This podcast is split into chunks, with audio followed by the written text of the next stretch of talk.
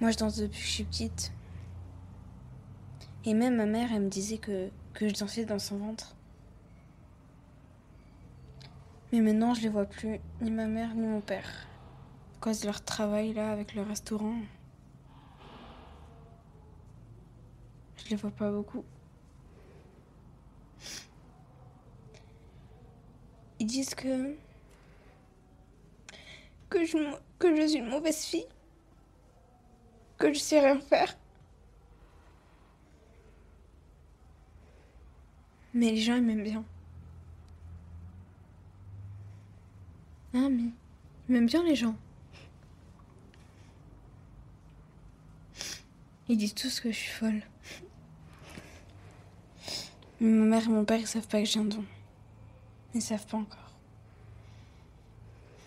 J'ai rêvé qu'ils venaient me voir danser et qu'ils me disaient que c'était bien. À ce qui paraît, si on fait trois fois le même rêve, ben, il se réalise? Pour l'instant, ça fait deux fois. Et toi, tu fais des rêves? Ouais. C'est quoi? Bonjour à toutes et à tous et bienvenue dans ce nouvel épisode de Sorociné, le podcast cinéma et féministe. Je suis Pauline et aujourd'hui j'accueille Amandine. Bonjour. Et pour la première fois, Eva. Bonjour. Dans cet épisode, nous allons aborder un sujet qui n'est pas simple puisqu'il s'agit de la censure et de la notion de cancel culture qui depuis quelque temps maintenant s'attire les foudres de la foule. Nous allons tenter de comprendre ce qu'est la censure d'y voir un peu plus clair dans la notion de cancel culture et surtout, nous l'espérons, vous apporter quelques pistes de réflexion sur un sujet dans lequel on peut rapidement se retrouver dans une spirale infernale.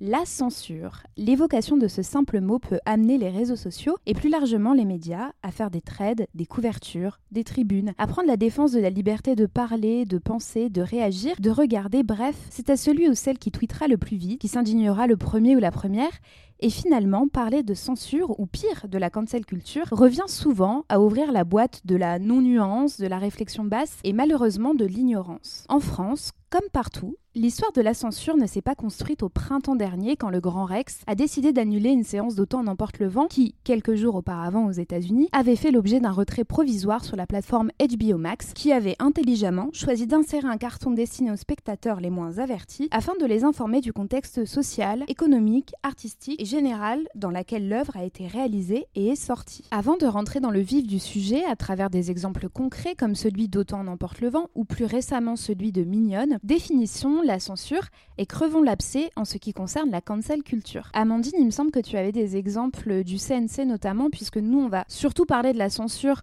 qui concerne évidemment le cinéma, puisque euh, il y a différentes formes de censure, à la fois littéraire, euh, dans la, la vie de, tous les jours également. Mais nous, ce qui nous intéresse, c'est le cinéma. Donc Amandine, je te laisse euh, la parole. Oui, alors je pense qu'on va peut-être commencer déjà un peu par une petite définition de qu'est-ce que la censure. La censure, c'est le fait de condamner une opinion, et ça vient du gouvernement. Enfin, en tout cas, ça vient de l'État. Ce sont des, des, comment dire, des institutions, mais ça ne vient pas directement des citoyens. Voilà, donc ça vient vraiment d'institutions. Et en France, on a une institution, alors qui n'est pas de censure, mais qui est de classification, qui s'appelle le CNC, qui est le Centre national du cinéma et de l'image animée, et qui permet en fait euh, d'établir euh, une classification en fonction des thématiques qu'on retrouve dans les films, à savoir, enfin pas que les films d'ailleurs, à savoir la violence, la sexualité, euh, la vulgarité, etc. C'est du coup une commission qui attribue des visas, donc à savoir qu'on connaît tous qu'il y a le tout public, il y a le moins de 12, il y a le moins de 16, il y a le moins de 18, la plus grande, la porte classification. Pourquoi je parle de ça? Parce que en fait, une des missions principales du CNC, c'est la protection euh, des mineurs en fait et protection des enfants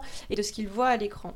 Euh, il se trouve que en fait, euh, voilà, depuis le CNC en fait n'a pas n'a pas vocation à censurer directement les œuvres, mais vraiment les classifier. Et il se trouve que depuis quelques temps, il me semble que c'est depuis les années 2000, on a une association en France qui est très présente, qui s'appelle Promouvoir, qui est une association judéo-chrétienne euh, qui est assez discrète sur Internet, même si on fait des recherches, on les trouvera pas forcément, et qui a beaucoup travaillé justement à reclassifier certains films par rapport à, à, une certaine à une certaine idée de la moralité. C'est-à-dire Que certains films ont été reclassifiés ou en tout cas ont été promouvoir à demander à, revoir leur visa parce que pour eux, il y avait trop de sexe, il y avait trop de violence. Alors, il y a eu beaucoup, beaucoup de cas, très récemment d'ailleurs, parce que vraiment sur les années 2000, on a beaucoup entendu parler. par exemple, il y, a un exemple tout bête, c'était Saut 3D, qui était interdit initialement par le CNC au moins de 16 ans. Donc voilà, c'est du turpin, donc on part sur un truc un violent, enfin un petit violent, très violent, avec des scènes de massacre un petit peu crades. Et, il se trouve que le film a été saisi par promouvoir à la, la sortie du film, qui voulait en fait avoir un moins de 18. Pourquoi un moins de 18 Un moins de 18, en fait, ça catégorise les films comme, fait, ça catégorise pendant longtemps les films comme X ou pornographique, ce qui fait que la sortie des films dans les grands multiplex, ça devient compliqué parce que forcément, ben, ça rapporte moins. Donc si on a des films par exemple à moins de 18 ou moins de 16, il y aura forcément moins de gens qui iront les voir, donc ça sera beaucoup plus compliqué euh, d'y accéder ça fera moins vendre. Et donc Promouvoir a décidé que euh, ce fameux saut 3D devait euh, passer par la case moins de 18 ça a mis 5 ans. 5 ans avant que le film, donc le film est sorti, je crois, en 2000, euh, je crois que c'était 2010, je crois. Ça a mis 5 ans à ce que le film euh, passe du coup à moins de 18, parce que Promouvoir a gagné euh, ce combat. Et le visa a été annulé, passé à moins de 18, et Promouvoir a gagné un dédommagement de 3500 euros. Il y a, pas, il y a plusieurs exemples, alors ouais, c'est assez, assez surprenant, mais il y a plusieurs exemples comme ça. on a eu Baise-moi de, de Virginie Despentes qui devait être catégorisé X et qui, euh, même des années après, a encore été, euh, été fustigé par ce genre d'organisation. On a aussi l'offre de, euh, de, Gaspard Noé, on a Antichrist qui a, pareil, des années après, en fait, le, le comment dire, le le visa a été réétudié. Alors pour certains ça a fonctionné, pour d'autres non. Pourquoi du coup est-ce que j'en parle? Parce que le CNC donc euh, fait de la classification et on a quand même des associations en France euh, qui cherchent à censurer ces œuvres, euh, enfin par rapport à leur morale, par rapport à ce qu'ils montrent. Et Pour un autre exemple, je me souviens du film de Martin Scorsese qui s'appelle La dernière tentation du Christ, qui lui date des années 88, donc c'est un peu plus ancien que les Saut 3. et en fait, il y avait également une association parce que euh, il s'inspire très largement, euh, évidemment, de la vie du Christ, comme son nom l'indique. Et euh, il y a notamment une scène avec Marie-Madeleine. Cette scène posait énormément de problèmes à certaines associations. Je ne sais pas si c'était promouvoir à l'époque, mais en tout cas, c'était une association qui avait à peu près la même, la même moralité et, les mêmes codes de censure. Il y a eu carrément un incendie dans un cinéma à Paris. Je vous mettrai le lien d'un podcast qui s'appelle s'appelle Affaires sensibles euh, de France Culture qui avait consacré tout un épisode euh, justement sur euh, ce fait divers puisque Scorsese a dû batailler justement avec plusieurs associations chrétiennes mais pas que en France aussi aux États-Unis où il avait tous les jours des lettres de mort, il recevait des, croix, enfin il avait vraiment une, il a vraiment bataillé pour que son film sorte. Et, et, je trouve ça assez révélateur en fait de comment ces associations là là je vais faire un parallèle un peu rapide et peut-être un raccourci un peu idiot, mais je vois souvent sur les réseaux sociaux euh, dire que c'est les euh, féminazis entre guillemets qui euh, sont qui font l'apologie de la censure. En réalité, pas du tout. la plupart du temps, ce sont des, des, associations qui sont liées à notamment des associations catholiques qui sont liées à certaines images préconçues de la moralité et qui ne veulent pas entendre que dans un film, on peut avoir une, une autre version de ce que eux décident ou pas. Et je pense que cet exemple, il est assez révélateur, puisque évidemment, le film a dû être censuré il y a des cinémas qui ont du coup décidé d'enlever le film parce que bah, il y avait eu un incendie, donc ils se disaient mais qu'est-ce qu'ils vont faire? Ils vont réellement euh, cramer euh, des cinémas juste pour que le film ne sorte pas? Donc ils avaient décidé de déprogrammer le film. Là, on est dans un cas de censure. Euh, quand j'entends que J'accuse a été censuré, non. Clairement, le film est sorti, il a fait des entrées, il y a aucun cinéma qui l'a retiré de l'affiche. oui, ok, il y a une avant-première qui n'a pas eu lieu parce que il y avait du mouvement dehors, mais ça n'avait rien à voir en fait avec le film en lui-même. C'est du coup quand on a des exemples aussi concrets que ça, quand on entend que J'accuse a été censuré, que Polanski est censuré, alors que le mec reçoit des Césars, peut encore faire des films, qu'il est produit, euh, distribué. Euh, Scorsese, après la tentation du Christ, il a eu beaucoup de mal à retrouver des financements parce que justement tout le monde avait peur en fait. À partir du moment où on a une association, euh, faut pas oublier qu'on est les États-Unis encore énormément, mais la France aussi. On est quand même dans un pays qui a été fortement lié à la religion catholique pendant très longtemps, où l'État euh, bah, c'était l'Église et inversement. Et du coup, bah, cette, euh, cet héritage qu'on a, il est encore très présent et ça se ressent sur les films avec euh, des exemples comme tu as cité, il y en a énormément et promouvoir, si vous êtes sur les réseaux sociaux, on en entend assez souvent parler parce que vraiment, ils font tout et n'importe quoi. Après, et fort heureusement, il se trouve que le, CNC a justement euh, agi seulement en 2017, du coup, a mis un décret en place par rapport justement aux nombreuses interférences de, promouvoir et a essayé de prendre en compte, en fait, euh, comment dire, euh, les procédés narratifs, en fait, dans leur analyse de, de la violence. C'est-à-dire que même des scènes non simulées ne, ne n'iront pas directement, par exemple, en, X ou en moins de 18. C'est quand même plutôt rassurant parce que ça veut dire qu'ils ont un petit peu moins d'emprise sur ça. Après, il faut savoir aussi qu'on a un système de classification en France qui est quand même plus indulgent que dans d'autres pays. Je pense par exemple euh, au Royaume-Uni où pendant 30 ans, Orange Mécanique était interdit euh, de, diffusion. C'était une décision de Stanley Kubrick lui-même parce qu'en fait, euh, le film avait fait énormément polémique euh, par rapport à des faits divers en fait, qui, qui auraient été, soi-disant, inspirés en fait, mm. par le film. Donc pendant 30 ans, quand même, on a un film qui était censuré et après, des films censurés, enfin, je pense beaucoup à des films d'horreur, il y en a énormément et en France, ces films-là ont quand même réussi à trouver, à trouver le chemin. Je crois que c'est Massacre à la tronçonneuse qui, pendant très longtemps, et, a été censuré. Je sais plus c'est dans quel pays, je, je sais plus c'est Australie ou, ou Royaume je sais plus, mais en tout cas, il y a un pays en fait qui a censuré le film pendant des années, des années, interdiction de le lâcher en DVD, interdiction euh, de le diffuser au cinéma, interdiction de le diffuser à la télé. Quand même assez, euh, assez grave dans la mesure où c'est un film de fiction. Et en France, on a un petit peu moins ces problèmes-là, on a un peu moins ces problèmes de censure.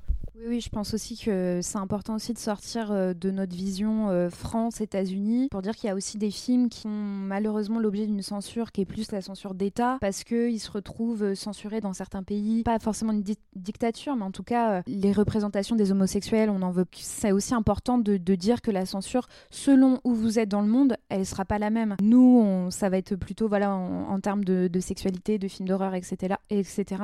Dans d'autres pays, ça va être rien qu'un bisou entre euh, deux personnes du même euh, genre, du même sexe, vont être euh, complètement interdits, coupés au montage. Puis même, il faut rappeler aussi qu'aux États-Unis, qui a quand même une hégémonie assez incroyable sur le cinéma en général, a été régi pendant quand même près de 30 ans par le code Hayes. Et le code Hayes, c'est quoi? C'était un. Alors, c'est même pas quelque chose qui a été mis en place par l'État, c'est les studios eux-mêmes qui sont autant censurés et qui ont décidé d'interdire tout ce qui était nudité, violence, sexualité.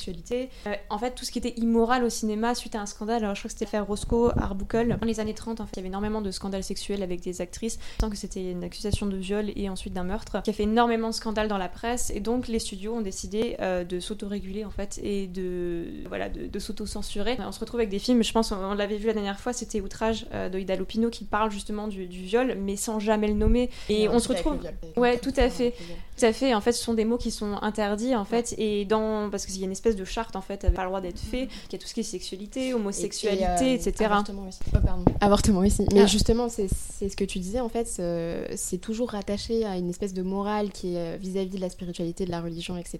Et euh, ça me fait penser, je me rappelle quand j'étais au lycée, c'était l'époque un peu scandale, 2014-2015, c'était les, les, années. Shonda Rhimes s'était fait mais démolir parce qu'en fait, il y a une scène où Olivia Pope avorte et derrière, il y a une chanson de gospel.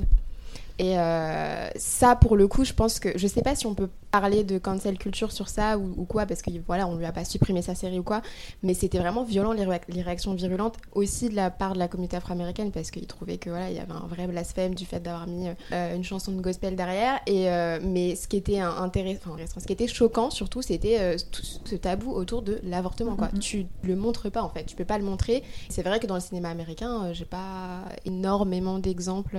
on voit ce genre de scène. Et, tu parlais de scandale, mais il y avait aussi Grey's Anatomy, où, euh, oui, où Shonda Rhimes avait expliqué qu'elle avait dû euh, batailler parce qu'elle n'avait pas le droit de dire le mot vagin. Donc euh, là, on ne parle même pas d'avortement ni rien, on parle vraiment du corps dans ce qu'il a de plus basique. Et du coup, elle avait inventé un mot, et du coup, c'était même rentré dans le dictionnaire aux États-Unis. Elle devait dire du coup vajayjay pour euh, pour pas dire vagin parce que enfin pour même pas dire vagina parce que c'était euh, impossible euh, alors qu'on est quand même dans une série d'hôpital.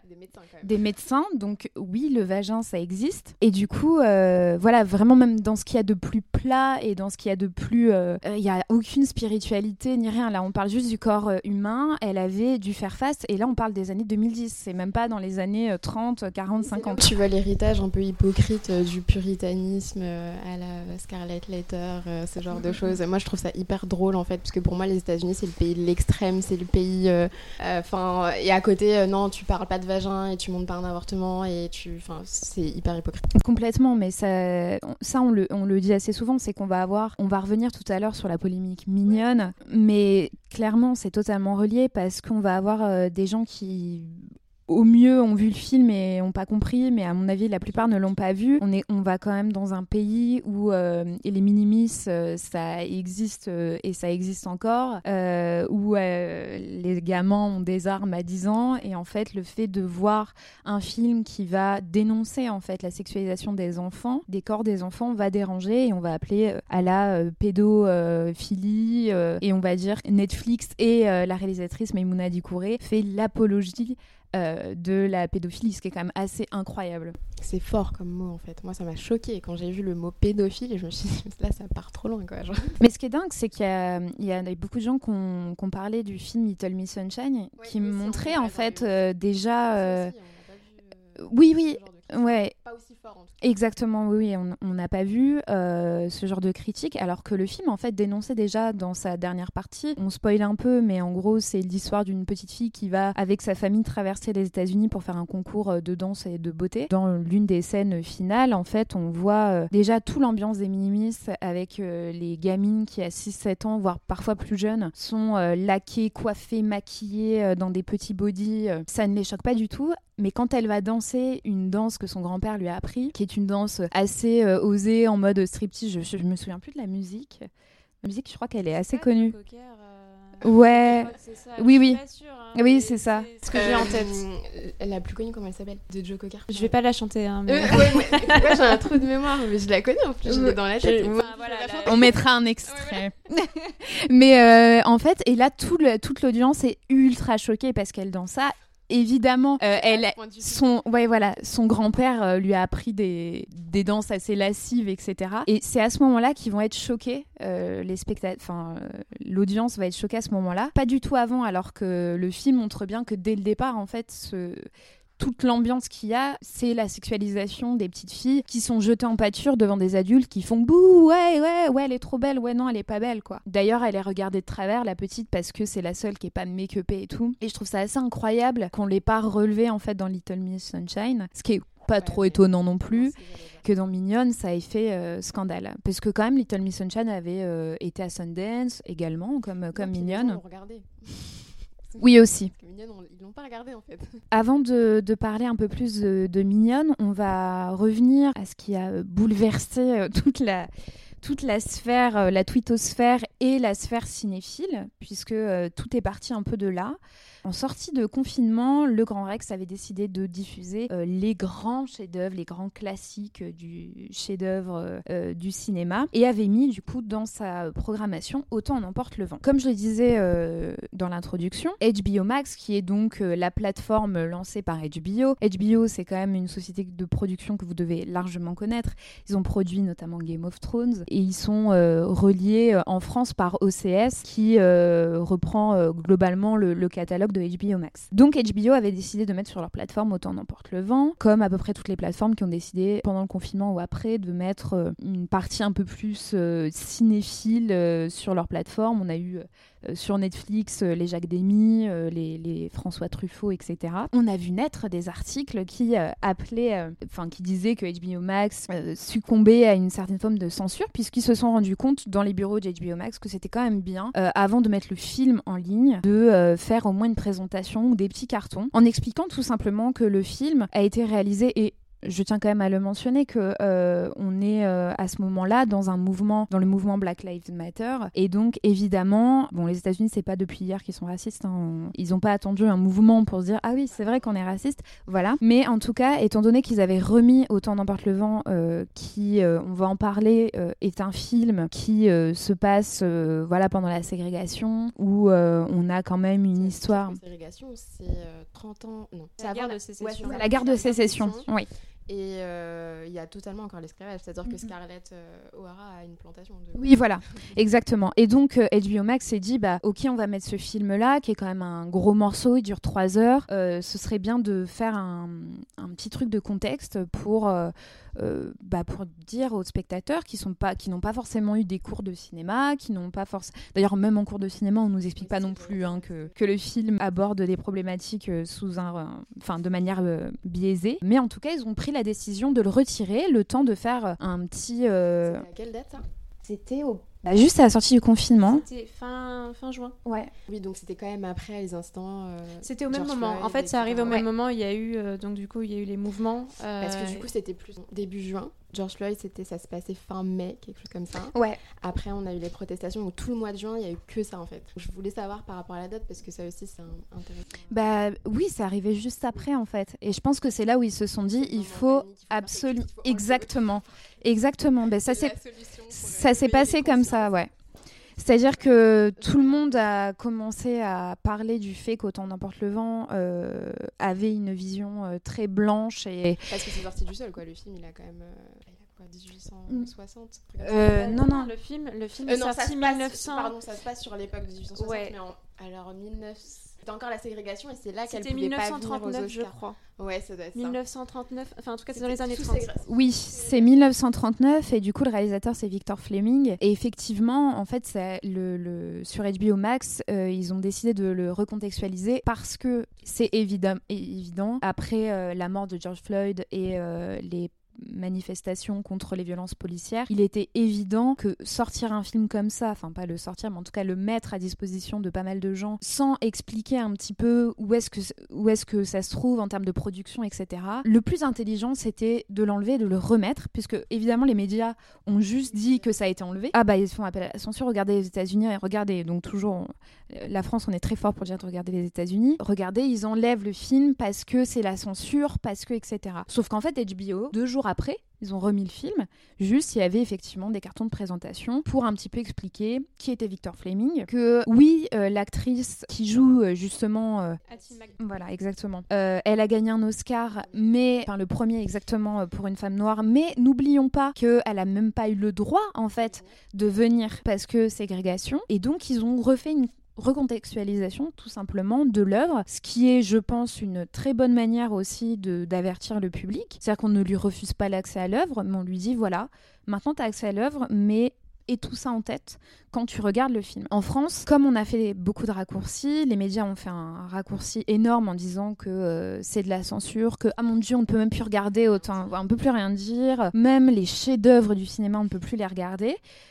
On ne sait pas pourquoi le Grand Rex a décidé de déprogrammer le film. Et tout est parti de là. On- maintenant, c'est là, c'est l'ère de la censure, comme euh, pendant le Code AIS. Moi, je trouve que justement, alors la décision du Grand Rex, euh, je ne la comprends pas forcément. En revanche, la décision du HBO Max de recontextualiser, pardon, Oui, je trouve qu'elle est essentielle parce que c'est quand même un film euh, qui qui émane en fait une, certaine vision euh, des États-Unis que même nous en France on connaît pas forcément. C'est vraiment le vieux Sud. À savoir que le vieux Sud pendant très longtemps en fait euh, tous les tous les États du Sud se sont souvent revendiqués comme l'essence même des États-Unis, aussi bien économiquement, culturellement que même moralement en tout cas. C'était vraiment l'essence même des États-Unis et c'est un petit peu aussi le prolongement qu'on a avec euh, bah, Trump et Make Pardon, Make America Great Again, c'est exactement la même chose. Et, en fait, euh, cette, vision, cette vision du Sud, euh, surtout dans Autant Autant n'importe le vent, il y a une espèce de nostalgie euh, de, de l'esclavage. Je veux dire, rien que, que, que la maison,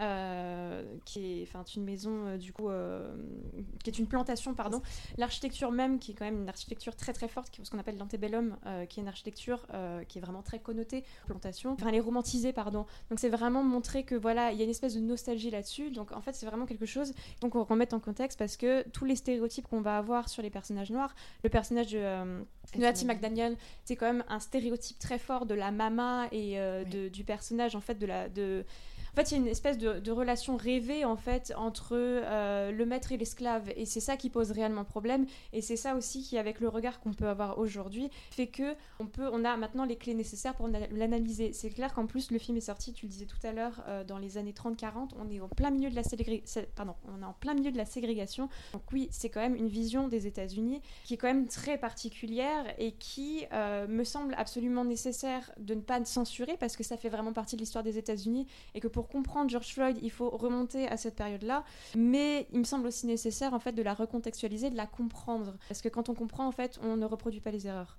Bah, du coup, je, je confirme ce que tu dis. Et pour revenir aussi sur euh, toute la figure de la mama, donc dans le film, elle s'appelle Mamie, mais euh, en fait, ce qui, est important avec Autant n'importe le vent, c'est que on, nous dit que c'est un classique et que etc. Du coup, on peut pas l'enlever et après expliquer tous les rôles qu'on retrouve aujourd'hui de femmes noires dans le cinéma. Donc, on est obligé de le garder pour que ah oui, là, on est parti d'une rôle, un rôle où on avait une femme noire qui était grosse dans un rôle maternel et dans une position de servitude. Parce qu'après, en fait, on va retrouver ces schémas dans plein de films. Soit euh, la servante, soit euh, la maman, qui est souvent grosse, dire aussi, il y a ce truc du corps, ou euh, la prostituée. C'est trois prismes et, en fait ça part de là. C'est même pas que l'histoire des États-Unis, c'est l'histoire de qu'est-ce qu'on se fait comme représentation d'une femme noire, ça ressemble à quoi et tout ça c'est une imagerie qui vient bien sûr de l'esclavage. Euh, quand on voit euh, Hattie McDaniel qui en fait a une relation où c'est la nourrice de base de Scarlett O'Hara qui après grandi etc. Il y a tout ce truc autour de la, de la maternité et c'est très complexe vu que femmes noires ont été pendant très longtemps sous l'esclavage, étaient utilisées et même après. Cette image de la nourrice noire etc. Elle est hyper problématique parce qu'il y a quand même un, truc de oui, euh, on est un peu là pour élever les enfants des autres, mais euh, faut pas trop d'attaches sentimentales quand même. Donc euh, on peut pas mettre ce film, l'enlever et, rien expliquer parce qu'en fait c'est le point de départ de ce qu'on a encore aujourd'hui en fait. Je, suis d'accord avec ce que tu dis, et surtout qu'on a un autre phénomène aussi d'autocensure euh, par Disney, euh, et notamment avec euh, Mélodie du Sud, qui s'est en fait autocensurée, qui, qui est en fait en train d'essayer de cacher le film sous le tapis et de faire semblant que le film n'a jamais existé. Donc c'est-à-dire que quand Disney Plus est arrivé, le film n'est jamais, n'est jamais arrivé sur la plateforme.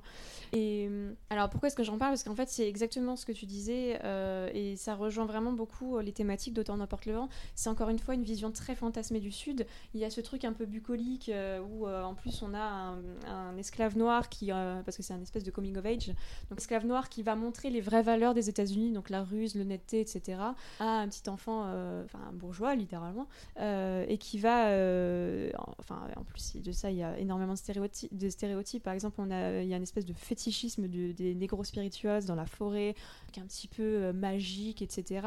Et ça me fait beaucoup marrer moi que Disney essaie de planquer ce truc parce que à côté de ça ils ont quand même fait une attraction qui s'appelle Splash Mountain donc on a euh, une attraction qui est inspirée du film. Par contre, le film est introuvable. Moi, j'ai vraiment galéré pour le trouver. Et en plus, Disney, vous allez, vous allez à Disneyland, je veux dire, c'est littéralement la vision fantasmée de ce sud. Vous allez à Frontierland dans la petite section euh, un petit peu euh, western. Enfin, c'est une vision qui est complètement apolitique. Vous n'avez pas de conflits raciaux les Indiens et les Blancs vivent en paix. Il y a des cow-boys noirs.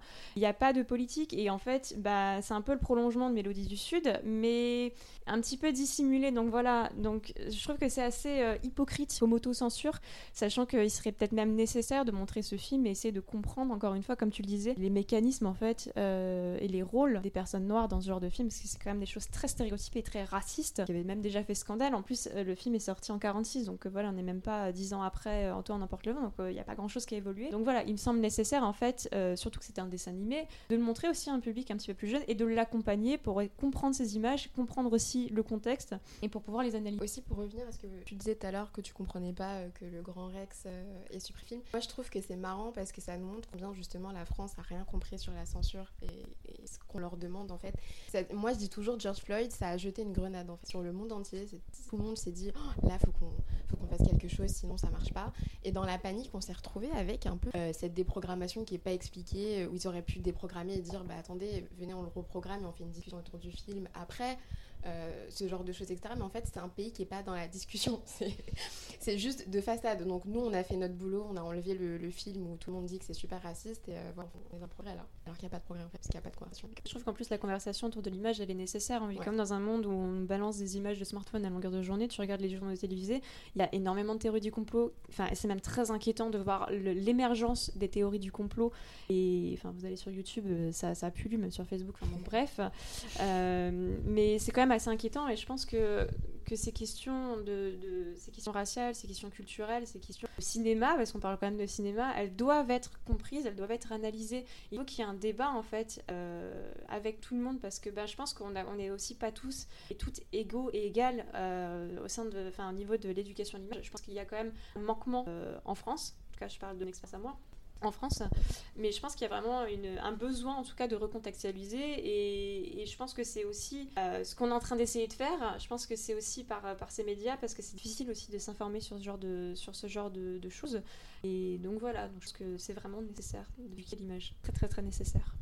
Oui, et Eva, quand tu disais que la France, elle préfère euh, fermer les yeux, euh, je trouve que ça se ressent au sein de la critique cinéma, qui pour le coup va euh, soit complètement occulter ces questions-là et vraiment s'acharner sur le fait qu'il faut voir ces classiques parce qu'il faut les voir parce que ça fait partie d'une certaine idée de la cinéphilie, au lieu de dire oui, en fait, voyez-le, mais avec ces instruments-là d'analyse. Et c'est ce que tu disais, Amandine, quand tu dis qu'on a vraiment besoin de, l'éducation à l'image. Je pense qu'à tout le niveau, on en a besoin. Et particulièrement comme ça, avec un débat, une discussion, et une discussion qui aussi euh, insère pas que la sphère euh, critique et cinéphilique, qui, euh, ne l'oublions pas, est principalement blanche et masculine. Parce que quand on va faire un débat sur un film comme Autant n'emporte le vent, inviter des gens qui sont euh, spécialisés et ou concernés aussi par ces questions-là. Pour le coup, alors c'est un exemple qui est complet, qui, n'a rien à voir, mais euh, j'avais regardé une discussion euh, sur le musical Hamilton,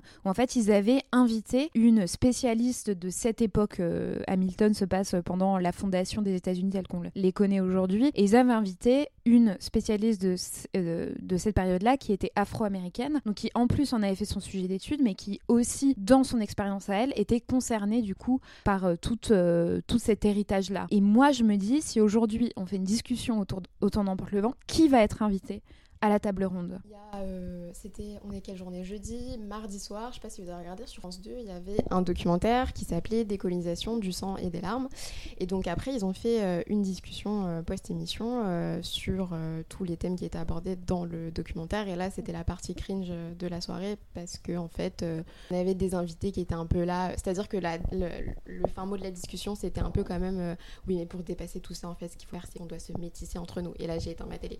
Et c'était Leila Slimani qui a fait ce genre de propos pour pointer du doigt. Mais euh, du coup, en fait, c'était dommage parce que sur les. Je crois, il devait peut-être 9 invités.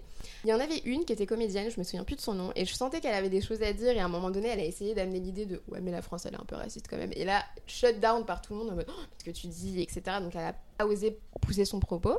Et en fait, c'est toujours face à ce genre de panel, enfin c'est toujours ce genre de panel qu'on a en France. On a les, les, bons petits noirs qui sont là pour affirmer un discours, pour pas trop faire peur, pour rassurer que oui, mais ça c'était avant, aujourd'hui, regardez, moi mon père il est algérien, ma mère elle est noire, ma mère est blanche, etc. etc. Euh, donc euh, c'est les noirs, mais pas trop énervés, quoi, en fait, pas trop agressifs dans le truc. On va avoir les historiens qui sont euh, blancs, et puis comme ils sont historiens, bah, ils, sont, ils sont objectifs, et puis ils sont blancs, donc ils sont plus objectifs que nous, hein, par équation.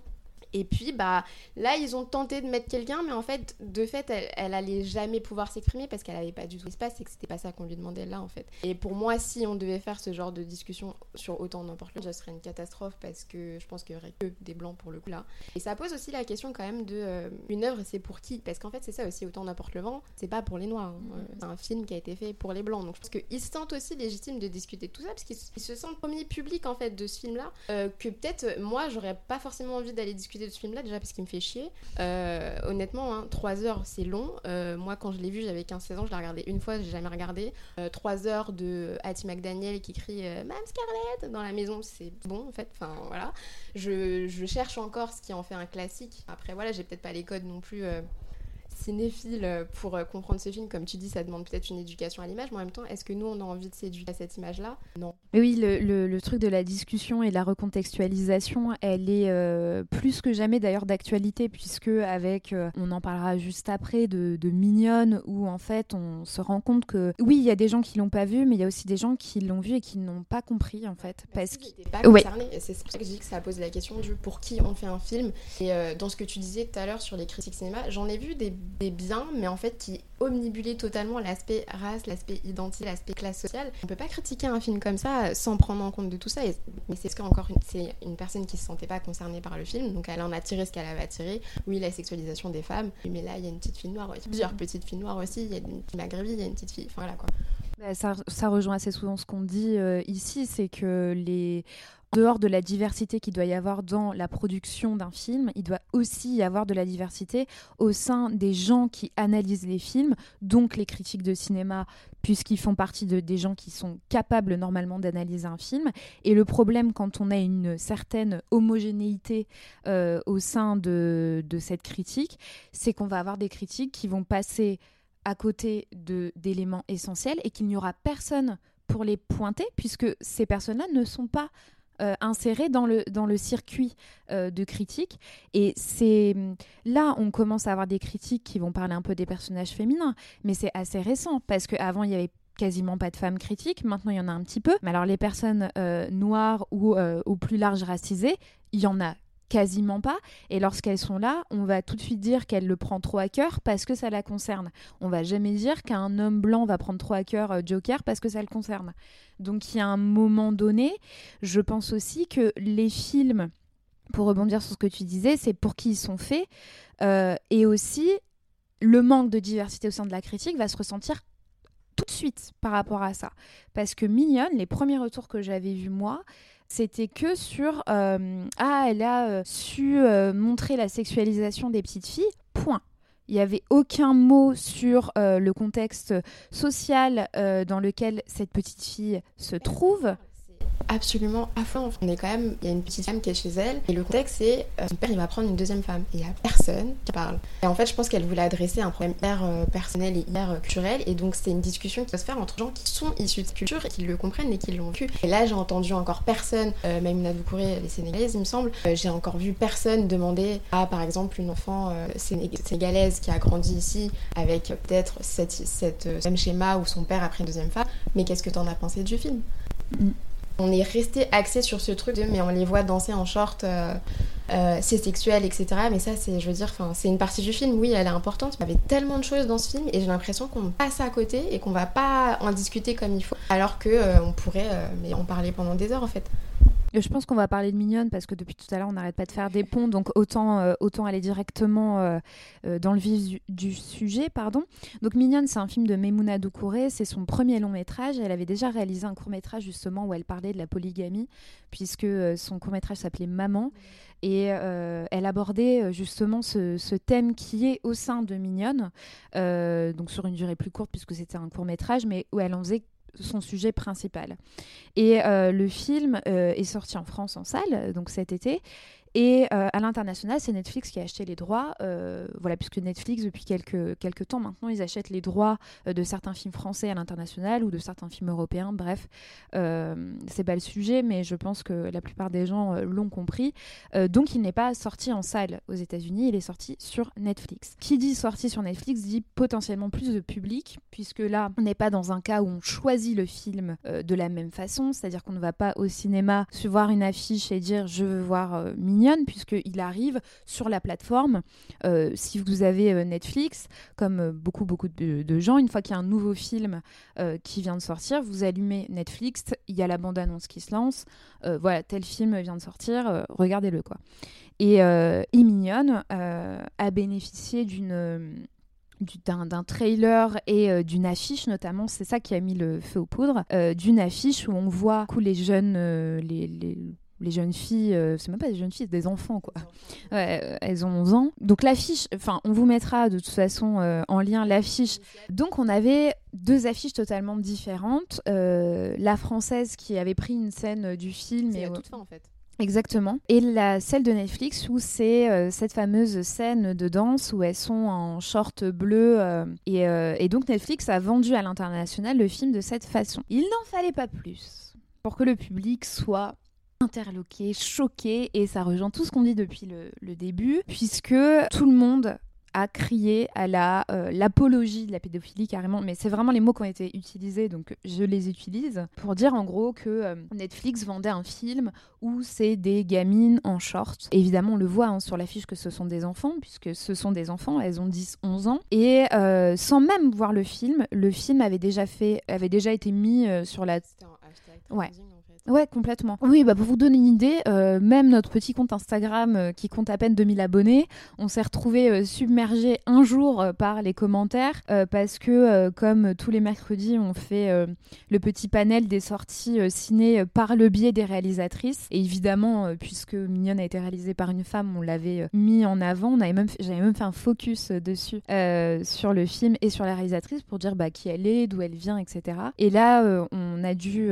il était hors de question je supprime la publication, mais toute une journée, j'ai dû m'amuser à bloquer des gens, à supprimer les commentaires, parce que oui, je vais bloquer des gens qui, parce qu'ils n'arrêtent pas de mettre hashtag. euh, euh, Save euh, Our Children, oui, euh, Soro, euh, pédophilie, je sais pas quoi. Donc, à un moment donné, j'ai dû supprimer. Mais donc voilà, c'était assez euh, vif et pendant plusieurs semaines. Hier ou il y a deux jours, donc sûrement il y a quelques jours pour vous, on a quand même appris que euh, le Texas a décidé de porter plainte contre Netflix et contre la réalisatrice parce que euh, il juge que le film fait l'apologie euh, de la pédocriminalité et que en gros ils servent la soupe aux pédophiles. Donc ça va bien plus loin que juste un hashtag. Là on est complètement de la de la cancel, voilà de clairement de la censure et sans même se demander si enfin moi je me demande comment la réalisatrice va se relever de ça. Je dois dire aussi que j'ai été assez surprise que le distributeur du film réagisse assez tardivement. Alors j'imagine que ça doit pas être la même, pas la même chose. Ils sont tellement à l'intérieur du truc que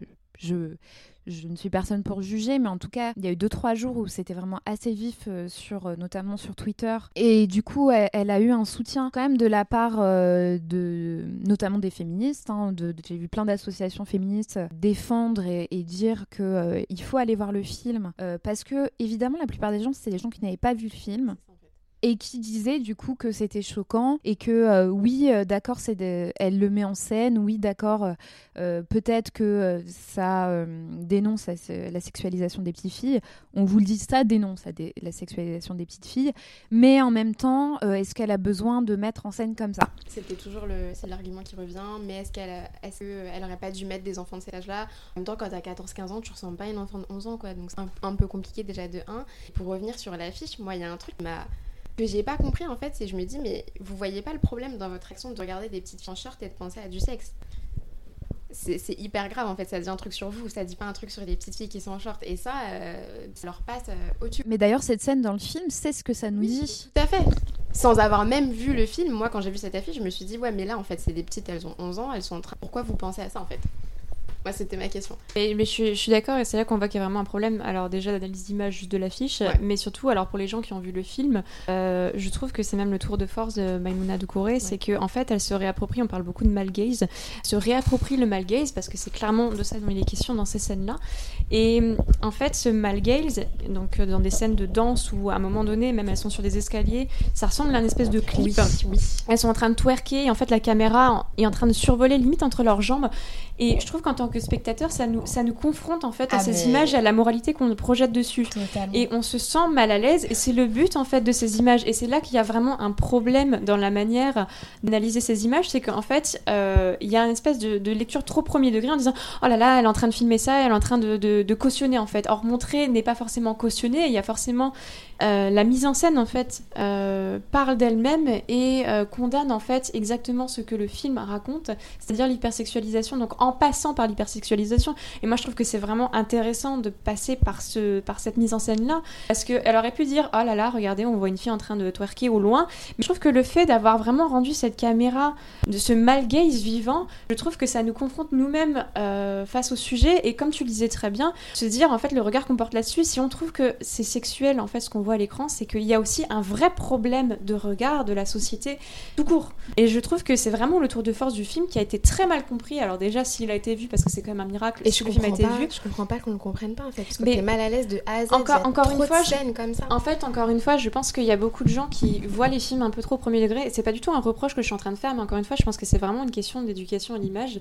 C'est un mot que j'ai beaucoup répété. Mais il, quand on est face à ces images-là, il y a des gens qui comprennent pas forcément qu'en fait, c'est là pour dénoncer et pas pour cautionner. Et c'est vrai que ça met mal à l'aise, mais ça met mal à l'aise dans le bon sens parce que c'est voilà, c'est pas normal en fait. Il y en a qui vont se sentir mal à l'aise et choqués, mais choqués parce qu'en fait, le film est choquant. Enfin, je sais pas comment expliquer ça, mais en fait, ils vont ils vont se sentir attaqués personnellement, alors qu'en fait, c'est c'est pas forcément. Euh, je je sais pas comment formuler ça en fait. Je sais pas si vous voyez l'idée. Mais c'est pas le message du film. Voilà, c'est qu'il y a un problème entre les intentions et euh, ce qui est montré et euh, et puis surtout, dans un film, il n'y a pas que l'image, il y a le scénario, l'écriture des personnages.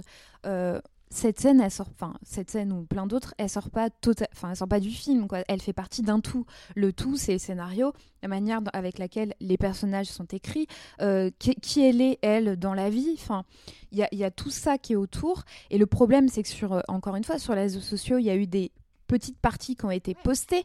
Et ces petites parties, si jamais on n'a pas le reste, enfin, et encore, hein, mais si jamais on n'a pas le reste, et comme tu disais, Amandine, qu'on prend le truc euh, premier degré, on regarde ça comme ça, bah on se dit, mais euh, ok, c'est quoi cette scène, tu vois? Ce qui s'est passé pour la très grande majorité, parce que du coup, il y a eu 48 heures de harcèlement euh, made in USA, et après, on a commencé à voir les gens dire. Alors, déjà, moi, ça me faisait rire, parce que c'était en mode regarder, on se tapant, on s'en fout. Je m'en fous, moi, de ce que les Américains ils racontent sur les films français.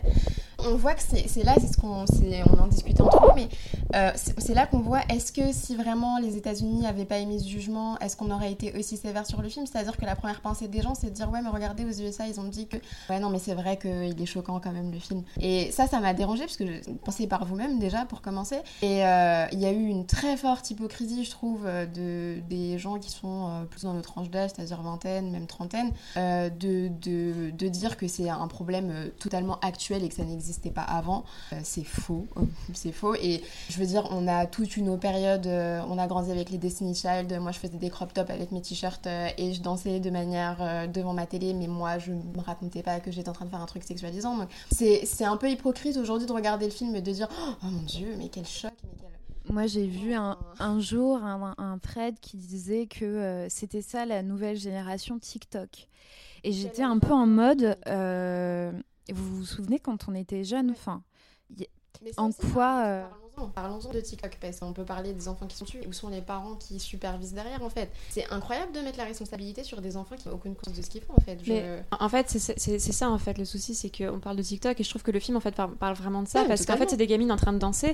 Vous allez faire un tour sur TikTok, euh, il y a des, des filles très, très très jeunes, parfois je, on sait même pas quel âge elles ont, mais elles doivent avoir moins de 15 ans, qui font des positions très lascives, mais c'est pas de leur faute, c'est parce qu'en fait elles se trouvent dans un, une espèce d'engrenage où bah, c'est des likes, c'est euh, la pression, c'est des tendances, et donc du coup pour se faire voir, bah faut répéter en fait euh, ce, ce, qui se fait déjà. Donc oui, c'est pas de leur faute, et c'est ce que le film montre en fait, c'est que ce n'est pas sa faute. C'est le message du film. Voilà, c'est ça, c'est que ce n'est Et puis surtout, euh, petite nuance, c'est comme dans le film ou sur TikTok, pour ces jeunes filles-là, elles dansent. Oui, Il n'y a pas de euh, je danse d'une manière lascive, donc le public qui va me regarder va me sexualiser.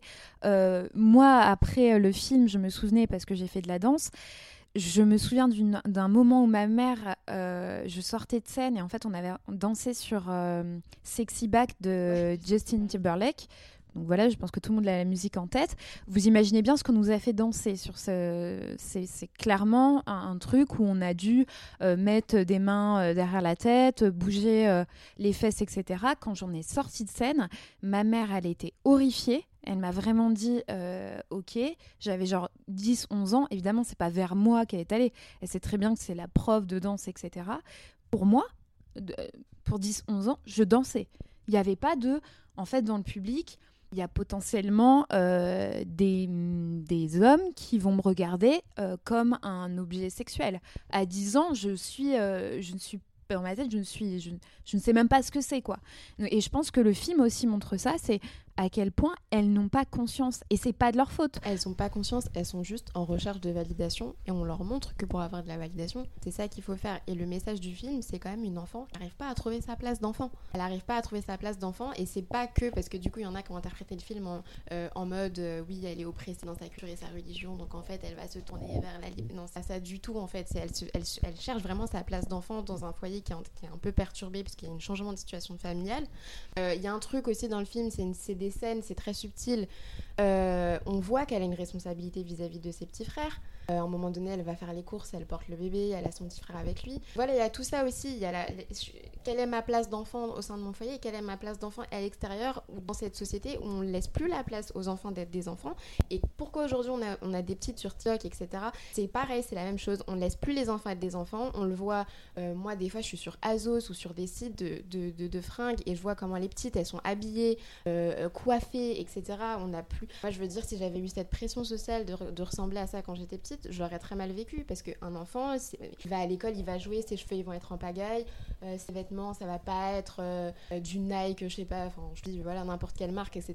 Et aujourd'hui on voit des parents qui font des comptes Instagram pour leurs gosses, ils ont deux ans, ils sont habillés au OTD, euh, je, je, sais pas quoi. Ou, sur YouTube. Ouais voilà, donc en fait, et c'est ces gens-là qui vont dire oh, c'est trop choquant, mais est-ce que toi t'es en train de laisser la place à ton enfant d'être un enfant là? Est-ce que vers quel chemin t'es en train de l'emmener? Et donc après, je étonnée regarder TikTok et dire oh, mais elle cherche à montrer leur hanche, elle cherche à montrer leurs fesses, etc., etc. Ben oui, en fait, parce que elles, elles ont compris le message que là, euh, si tu veux être euh, validée, faut être grande, faut être une femme, en fait. Oui, c'est ça. Et surtout, il y a un truc qui n'a pas beaucoup été relevé, en dehors du fait que ça parle de la sexualisation euh, des petites, etc. C'est la pression en tant que fille.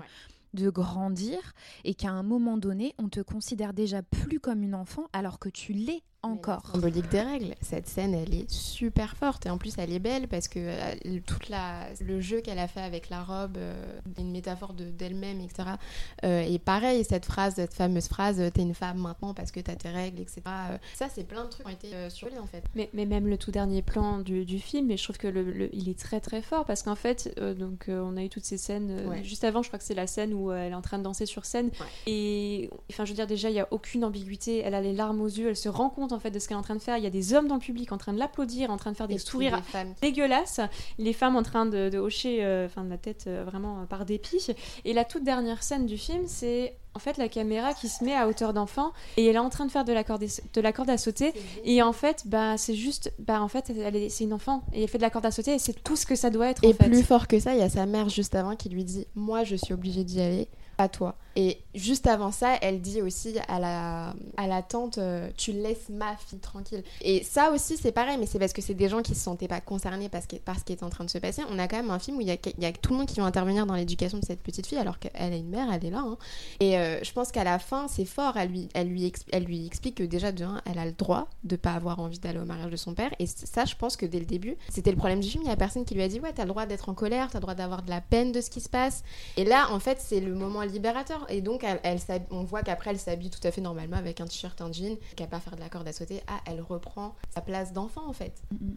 Et ça, c'est un problème aussi euh, plus général et on le voit aussi au, au cinéma de manière générale, c'est comment les enfants sont représentés. Et quand on fait des films à destination des enfants, soit on les prend pour des idiots, clairement, genre ils savent pas réfléchir par eux-mêmes.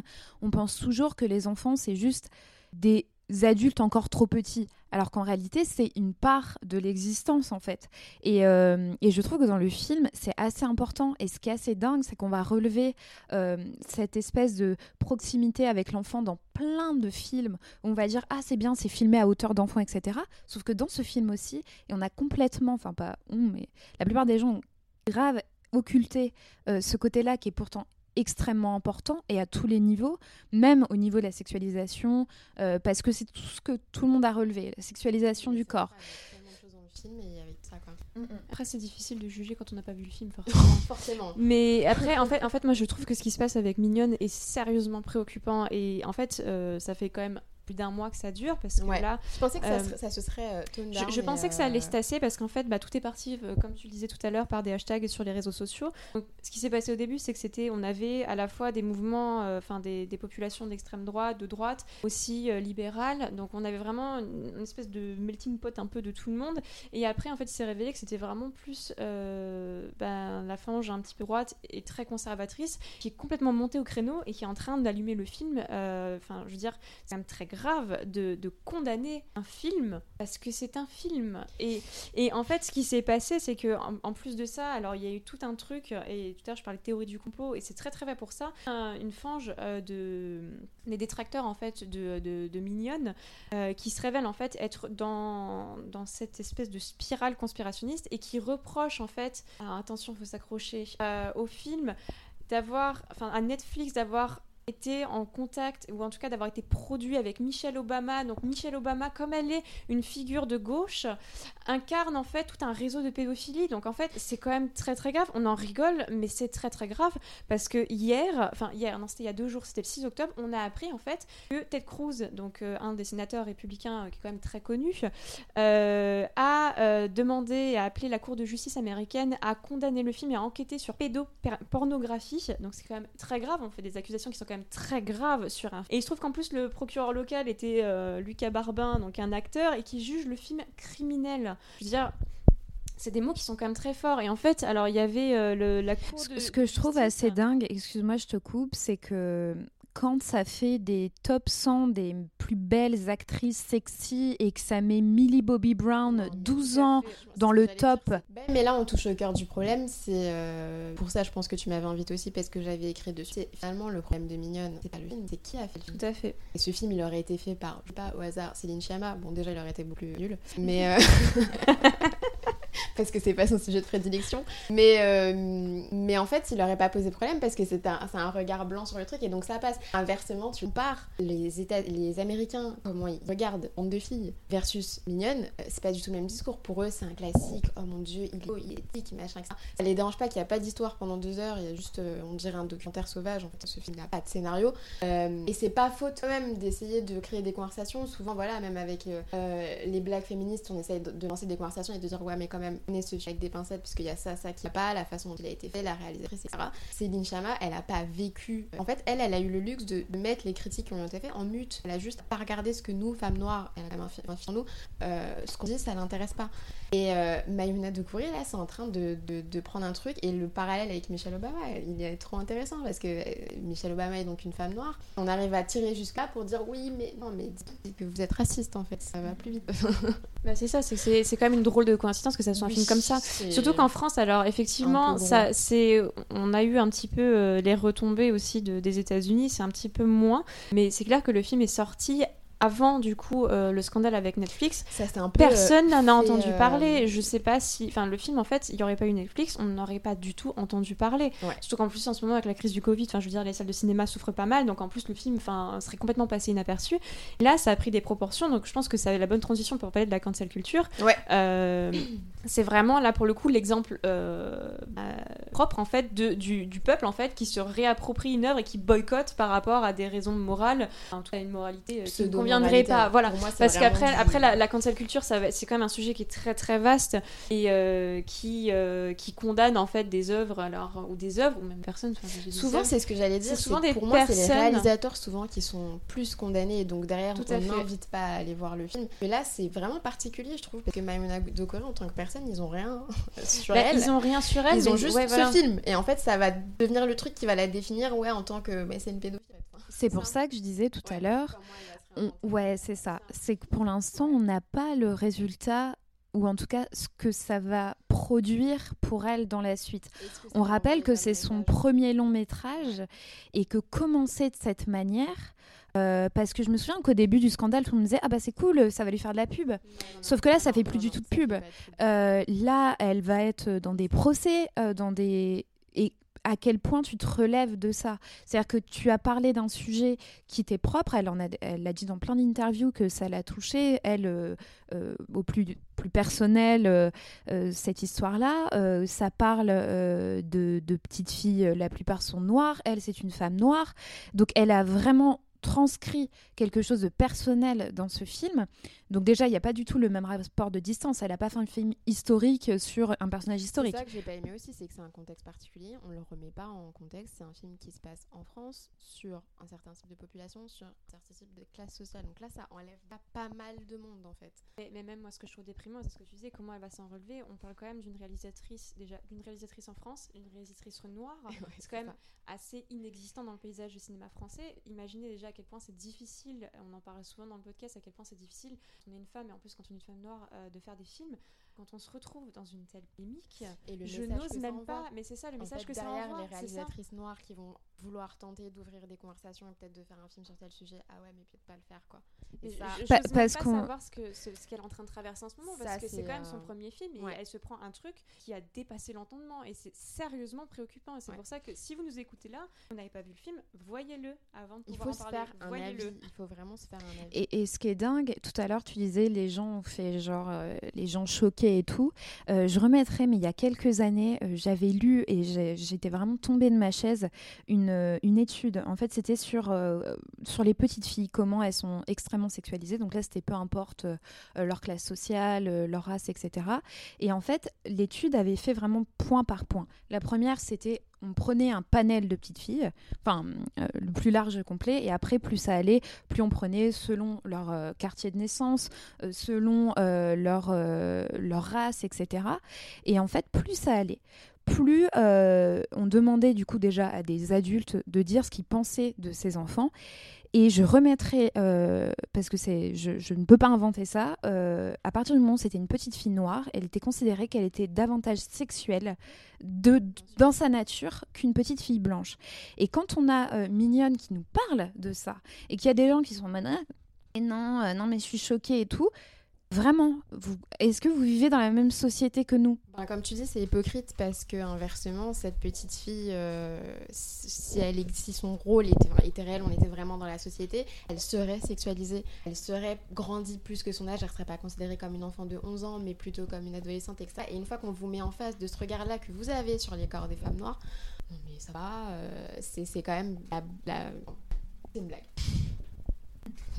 euh, on va peut-être essayer de définir la cancel culture parce qu'on en parlait, euh, parce que ça peut ne pas parler à tout le monde. On, on, le dit assez souvent, des fois on est dans une petite sphère et on pense que... Twitter, oui, voilà.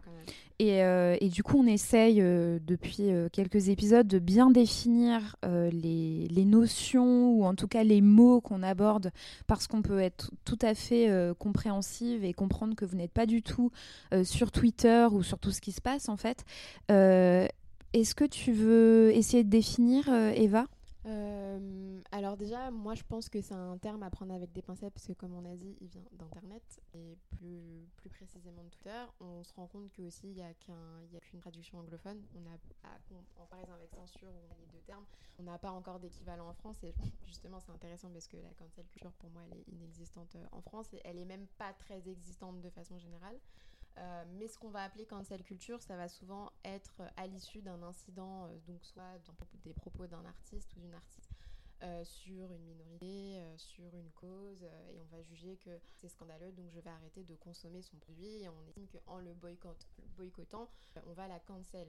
après, entre la performativité d'Internet et la réalité, souvent il y a tout un monde. Il y a beaucoup de gens où on dit oui, on les cancel, et puis quand on regarde leur streaming Spotify ou les films dans lesquels ils sont castés, on se rend compte qu'ils sont pas du tout cancel en fait. Donc c'est pour ça que j'insiste sur le fait que c'est pas vraiment une réalité. Hein.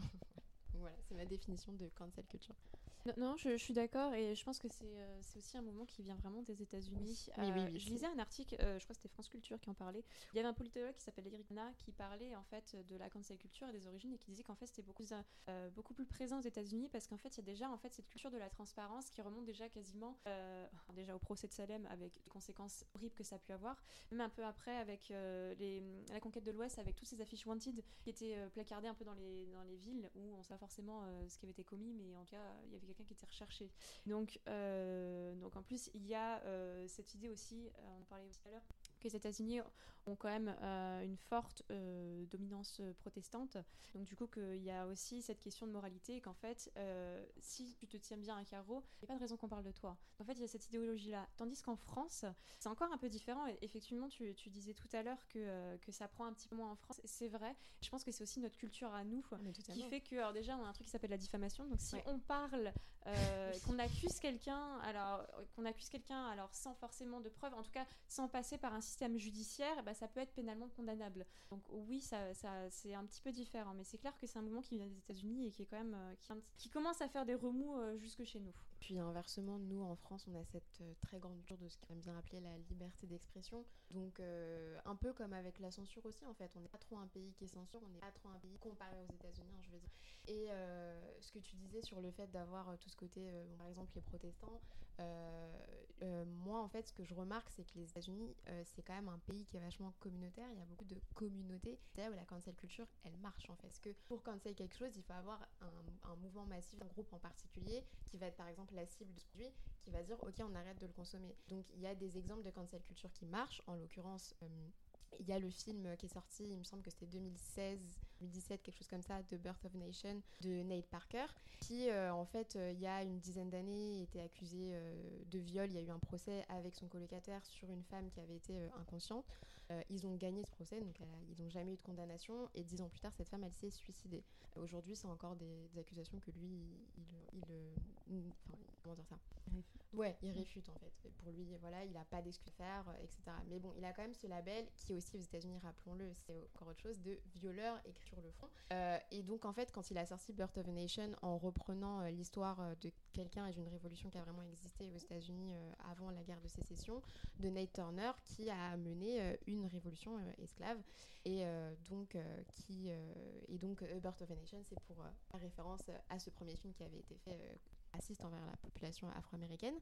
Et en fait, il a été, ça a été un flop total, ce film, parce qu'en fait, euh, les afro-américains ont dit toi tu vas pas passer en fait euh, on t'a vu. En plus euh, c'est quand même quelqu'un qui a été accusé de viol qui est un violeur hein, moi je veux le dire euh, franchement qui a casté Gabrielle Union qui voilà et qui en parle assez ouvertement du fait qu'elle a été victime de viol elle-même.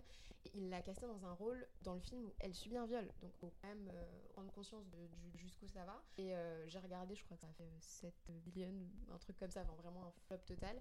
Et là c'est parce que justement c'était un film qui était quand même dirigé vers la population afro-américaine qui reprennent un point soir et ça a été totalement balayé de la main. Et en France, on n'a pas du tout une vision communautariste. On est anti-communautariste. il y a un communautarisme des blancs, mais je veux dire, tous les autres, ils sont interdits et ils sont pas encouragés. Donc, euh, on va avoir, on va pas avoir euh, ce, cet effet de masse de groupe pour euh, supprimer quelque chose. On peut croire que, moi j'y ai cru un petit peu, j'ai vu les gens se révolter avec j'accuse et je me suis dit, ah, mais en fait, c'était un microisme sur Twitter parce que la réalité, c'est qu'en France, euh, il y a toute une autre population aussi et, euh, et ça a totalement marché, mm. malgré tout ce qu'on dit sur l'anti, etc. Après, je pense que l'effet masse, en fait, est surtout apparu chez nous avec Balance ton port et tout ce qui était mis. Ouais, ça, commence, vraiment, ça a commencé là, en fait. Des, mais c'est aussi des conséquences. Je veux dire, c'est les Américains qui ont de ce truc et ça commence à ah arriver progressivement. Tout à fait. Mais je pense qu'on n'arrivera pas à une cancel culture ici parce que de toute façon, même si ça peut marcher, l'exemple de Nate Parker, c'est un exemple vraiment particulier parce qu'il y a plein d'autres réalisateurs qui sont très problématiques et qui continuent de sortir des films et ça marche. Et voilà, donc bon. Euh, mais euh, je sais pas si on aura ce même effet euh, de, de, qu'on arrivera totalement à, supprimer une œuvre comme ça à la et du coup en fait finit par se tuer. Hein, parce que... bah, je pense que si on, on aurait dû l'avoir, c'était justement avec J'accuse parce que ça fait quand même des années, mais tout à fait. Et c'est même Adèle Haenel qui le dit elle-même qu'on a raté quelque chose. Et euh, juste après sa prise de parole en novembre, euh, quand on avait des articles qui disaient enfin le MeToo français, euh, on rappelle quand même que MeToo c'est 2017, là elle s'exprimait en 2019, ça n'a, franchement, ça n'a pas eu malheureusement beaucoup d'incidence, puisque trois mois après, euh, il y a cette fameuse cérémonie des Césars, où du coup Adèle part euh, de la cérémonie avec euh, ce, ce, fameux ah bah bravo, merci la France, puisque clairement, ouais, la honte, et c'était ça, c'était la honte. Donc je pense que c'était la preuve, s'il en fallait, que la cancel culture n'existe pas. Mais là, on a même l'aboutissement, puisqu'il est jury. Euh. Alors, ouais, c'est ce que, ce que j'allais dire. C'est même pire que ça. C'est la honte, elle continue, parce qu'en fait, il était encore considéré comme membre historique de l'Académie des Césars. Donc, en fait, il n'a pas été viré. Il est toujours à l'Académie des Césars en tant que membre historique. C'est quand même un sacré. Enfin, je Moi, oui, c'est intéressant. Ça dit des choses sur la France, parce que je pense que justement, ils n'ont pas honte. Eux, ils ont envie de t'envoyer un message. C'est on va continuer d'être sexiste, on va continuer d'être misogyne, on va continuer d'être raciste, et vous n'allez rien faire. Oui, et puis euh, Polanski, ça date pas d'hier. Donc ça fait 20-30 euh, ans qu'il continue de faire ses films, que ses films sont vus, que ses films sont achetés, distribués, que les acteurs et les actrices jouent dans ses films, que ces films peuvent avoir lieu en fait. Et quand je voyais du euh, Ah, on va subir la cancel culture américaine, où ça? J'ai envie de dire, tu te baladais dans Paris ou dans les autres villes euh, dans, sur les panneaux d'affichage, il y avait J'accuse. Un, un, problème générationnel, euh, je, ça va être un peu agiliste ce que je vais dire, mais euh, je pense qu'il faut attendre un petit peu que post 40 euh, sacré en fait. Parce que et eux ils ont vraiment grandi dans un truc où c'était archi normal d'harceler euh, les femmes que c'était normal de je veux dire on a grandi quand même euh, avec du Chirac. Quand je dis Chirac à la télé mais aujourd'hui je revois ça mais moi j'ai envie de vomir en fait. Enfin, c'est horrible. Mais à l'époque on en rigolait et c'était marrant et c'était un peu ordinaire etc c'est toute cette génération là et ils ont un pas mais énorme en France on se rend pas compte. Je pense que faut voir peut-être dans une décennie je sais pas. Mais après alors du coup c'est vrai que l'intervention enfin en tout cas le, départ de Haenel César a quand même créé une espèce de discussion autour de ça. Et je ne sais pas si vous avez vu récemment, il y a le CNC qui a mis en place une espèce de formation euh, contre le harcèlement sexuel, euh, enfin en tout cas pour prévenir euh, les formes de harcèlement sexuel au, sur ton âge. Il se trouve que ça prendra effet qu'en 2021. Alors, arrêterait que le harcèlement sexuel euh, peut attendre encore un petit peu. Puis je pense que et ça surtout, avant ça. Hein. Alors, c'est surtout qu'en fait, là où c'est un petit peu, euh, un petit peu compliqué, c'est que, alors, la première partie, c'est en deux parties. Donc, la première partie, c'est pour les producteurs et euh, les distributeurs, et la deuxième partie, ce sera pour les exploitants et l'industrie technique. Rien ne sera fait pour les comédiens et les réalisateurs. Le problème, il est en là. Fait, hein. En fait, le, ce, que je, ce que je trouve, alors, c'est pour mieux que rien, mais est-ce qu'on peut se contenter du mieux que rien pour des questions de harcèlement sexuel et de droits humains? Je ne pense pas.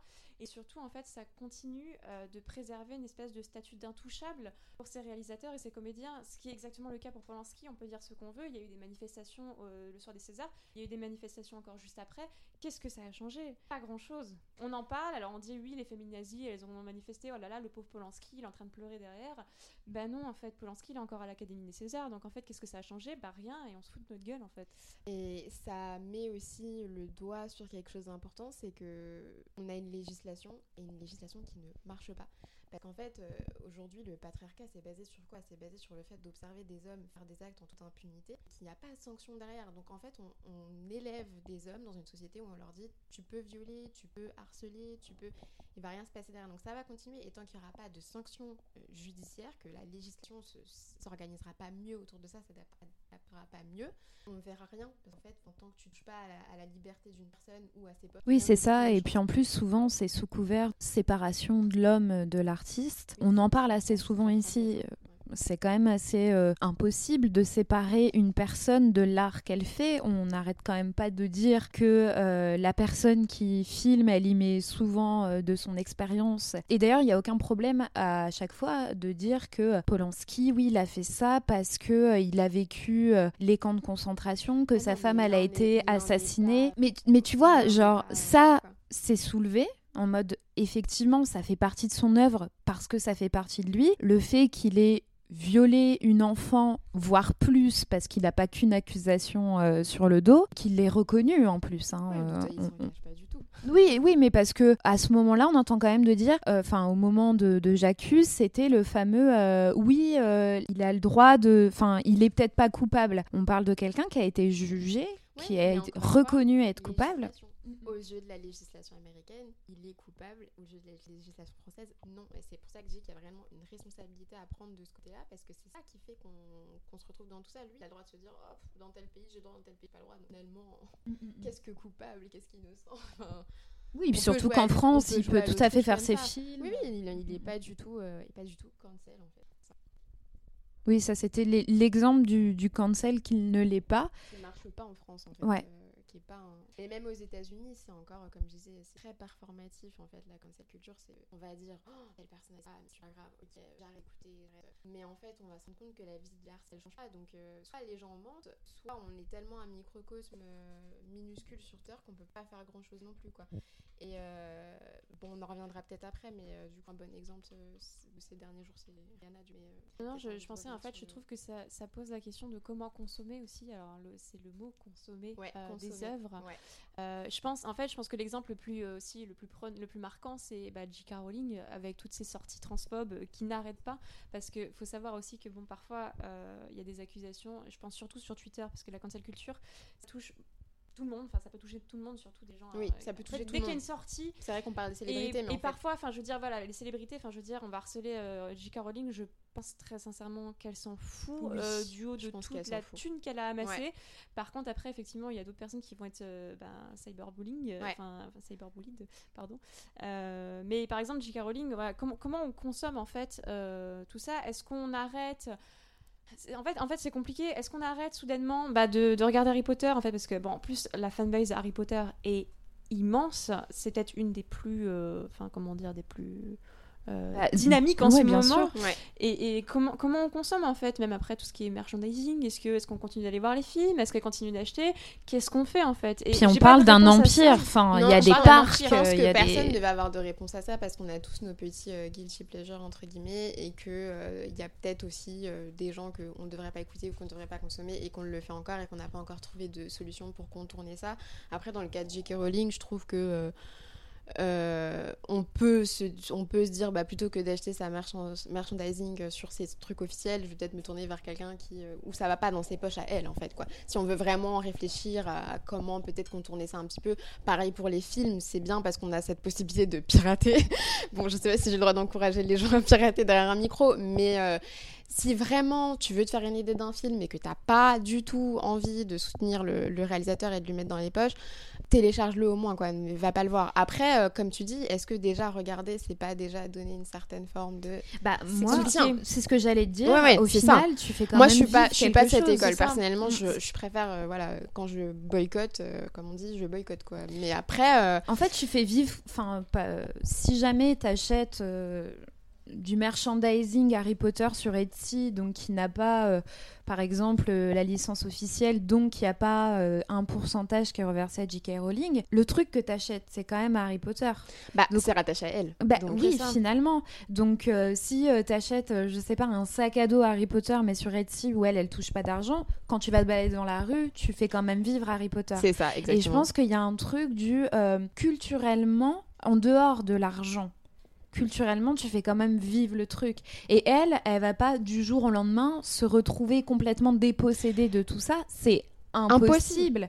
C'est impossible. Et tu peux revendre tout ce que tu as à vendre. Demain, Harry Potter existera encore. C'est des trucs de, bonne conscience en fait. Mais je pense que ce qu'il faut retenir, euh, là où on peut faire mieux, c'est de se dire, ok, la prochaine réalisatrice, la prochaine, il faut aller regarder en fait, il faut aller poser ces questions en début de carrière à ces personnes-là pour savoir vraiment ce qu'elles pensent, qu'on ne pensait pas à faire il y a 20 ans. Parce que bah, du coup, un exemple, on parlait de Maimouna Doucouré tout à l'heure, elle, elle est vachement cible et potentiellement victime de la cancel culture parce que Maimouna Doucouré, elle s'est pas construite encore. Elle n'a pas de... de, de elle a pas de background, elle n'a pas encore de classique, elle n'a pas encore de... Que quelqu'un comme J.K. Rowling, et je vais y revenir comme Rihanna, tu vas pas cancel des gens comme ça. Ils ont, ils ont leur empire en fait, ça y est. C'est... Surtout comment tu les cancels en fait? Qu'est-ce que ça veut dire? Tu veux pas écouter leur album? Non, mais bah, en fait, il y a des millions d'autres personnes qui vont les écouter. Pas. en fait, c'est ça, ça marche pas. Ça marche vraiment avec les petits artistes, ce genre de choses les gens qui sont pas encore, euh, qui se sont pas encore entre guillemets euh, prouvés, parce que je pense que tout part d'une forme de validation, et tant qu'il y aura des gens pour valider et excuser euh, ce genre de, de, personnes, on cancellera rien du tout. Donc c'est pour ça que je disais au début, quand on introduisait le, la définition de cancel culture, c'est pas quelque chose qui existe vraiment en fait. Les gens qu'on peut cancel, c'est les gens qui sont des nobody en fait. Mm. C'est pour ça que je disais en fait culturellement quel quel impact ça aura Parce que, ok, tu vas pas acheter le ben, Je pense par contre qu'on est beaucoup plus regardant sur les artistes émergents. Ah oui, moi j'en connais plein, des petits artistes qui se sont cassés la gueule et qui ont fait les malins et qu'on leur dit mais toi on va plus t'écouter, tu vas flop et que ça a marché. Donc je pense que c'est ça par contre qu'il faut retenir, c'est que ok J.K. Rowling on pourra plus rien faire pour elle, mais par contre qu'on soit vigilant sur les personnes à venir et qu'on leur, qu'on leur laisse pas l'espace, ces gens-là, de, de, de, faire des, des millions et d'amasser de l'argent et de grandir sur le dos d'eux euh, pour après, 20 ans plus tard, dire Ah ouais, mais non, en fait, c'est une connasse. Et puis qu'on soit conscient, en fait, de ce qu'on lit, de ce qu'on regarde. Mais c'est là où on voit le progrès. Là, pour le coup, tu vois, on peut se permettre d'être un petit peu optimiste et de se dire euh, Moi, j'entends des jeunes aujourd'hui, des adolescents, même des gens qui ont 18 ans, avoir des discours et des réflexions que moi, j'avais pas à 18 ans, puisque j'avais pas conscience des choses. Euh, ce qui s'est passé avec ce qui se passe avec J.K. Rowling et ça serait passé quand nous on avait 15-16 ans. Je sais même pas si vraiment ça aurait fait même du bruit parce que il y avait même pas de discussion du tout autour euh, des questions LGBT euh, encore moins de la représentation des personnes trans encore moins de la représentation des personnes racisées. C'est à dire que même toi quand tu consommes le film t'es tellement dans ton truc. C'est Harry Potter c'est une fantaisie que tu te rends pas compte que t'es en plein dans le cliché avec des Cho Chang et des enfin je veux dire c'est pour dire comment on était, on était tellement ignorant que même les personnes concernées et qui devraient potentiellement se sentir euh, blessées, euh, c'est pas venu avant un certain nombre d'années. Hein, euh. Mais je pense qu'après, il y a une alternative, et je crois que c'était Iris Bray qui en parlait dans, dans, Le Regard Féminin, qui disait qu'en fait, et bah, d'ailleurs, c'est le, tout le débat qui est en ce moment avec Alice Coffin, oui. Euh, c'est mettre en avant, en fait, euh, peut-être euh, la parole des concernés. Alors, en l'occurrence, pour Alice Coffin, c'était peut-être des livres ou des, des, films réalisés par des femmes, mais après, peut-être mettre en avant des œuvres qui ne seraient pas problématiques. Alors, encore une fois, c'est compliqué comme terme. Ça aussi, c'est vrai. Qu'est-ce qui est problématique? Maintenant, je pense que ça peut être une alternative de mettre en valeur aussi des œuvres euh, qui en valent la peine. Euh, plutôt que de s'attarder en fait à faire de la, enfin, de la mauvaise publicité, mais de la publicité quand même, à des auteurs, à des. Oui, ça c'est un truc que je ne comprends pas. Pour moi, c'est peine perdue quoi. Vraiment quand je vois les gens s'égosiller euh, en fait en fait des fois tu pour des tweets et tout et en fait ils font plus mais en plus elle aime ça elle aime ça. Genre c'est ça devient pervers là genre faut arrêter en fait, en fait. c'est ça c'est qu'il y a aussi avec sous cette cancel culture c'est qu'il y a quand même une, une comment dire il y a quelque chose un, quelque chose un peu malsain. Alors déjà on se focalise trop sur euh, sur ce qui est négatif. Enfin du coup on en oublie euh, bah, des réalisatrices et des fois ça passe complètement à la trappe. Bah, par exemple quand il y avait J'accuse enfin je veux dire je pense que J'accuse n'était pas le seul film à l'écran à ce moment-là. Ouais et en fait on, a, tellement parler. En fait, les gens, ils sont allés parce que les gens ont voulu y aller. C'est totalement ça. Et puis Twitter, c'est un algorithme. Hein. Et, c'est un algorithme. Euh, et on a aussi, du coup, le, penchant complètement inverse où, en fait, on va dénoncer des choses euh, qui n'ont pas lieu d'être. Je pense à Énorme de Sophie Le Tourneur, euh, qui a fait, en fait, donc le film parle d'un couple avec Marina Foïs et Jonathan Cohen. Jonathan Cohen, en fait, incarne un personnage très omniprésent dans la vie de Marina Foïs, qui est une, pianiste, une grande pianiste, pardon, une grande pianiste très célèbre. Et en fait, euh, Jonathan Cohen envie d'un enfant, sauf que bah, sa femme n'en veut pas parce qu'elle a... parce qu'elle n'en veut pas, tout simplement. et il va trafiquer sa pilule et en fait elle va tomber enceinte. Euh, le film en fait est vendu comme une comédie, mais sauf que c'est une comédie qui est quand même très grinçante et qui est à la limite du film d'horreur, faut quand même le dire. Et il se trouve que le film en fait, euh, lors d'une interview, je crois que c'était un passage sur Quotidien où il y avait Marina Foïs et Jonathan Cohen. En fait le film, alors l'interview le, le, en question n'était pas pas forcément mauvaise. En fait, il y avait une, une, chroniqueuse qui mettait en lien avec la réalité et disait qu'en fait, euh, effectivement, euh, le comment dire, le trafic, euh, enfin l'entrave à la contraception en fait était condamnable. Ce qu'on voit dans le film, Ce qu'on voit dans le film, effectivement. Et sauf qu'en fait, le film s'est fait allumer, mais et par justement beaucoup de féministes. Non, mais ils ont, ils ont pas compris, puis ils ont pas compris, je pense, le, le message. encore une fois, c'est une question de mise en scène. Je veux dire, oui, le aussi, film hein, en fait est, est, quand même très grinçant moi, je l'ai vu parce que du coup, je pense que je ne voulais pas le voir à la base et finalement, j'y suis allée par curiosité. Et en fait, il se trouve que le film, déjà, euh, si vous avez l'occasion de le voir, voyez-le, parce que je trouve que c'est un, film très intelligent là-dessus, qui n'est pas une comédie à la française comme on a envie de le vendre, parce qu'apparemment, tout ce qui est comédie française, bah, c'est mauvais et ça va à la poubelle directement, alors que c'est complètement faux.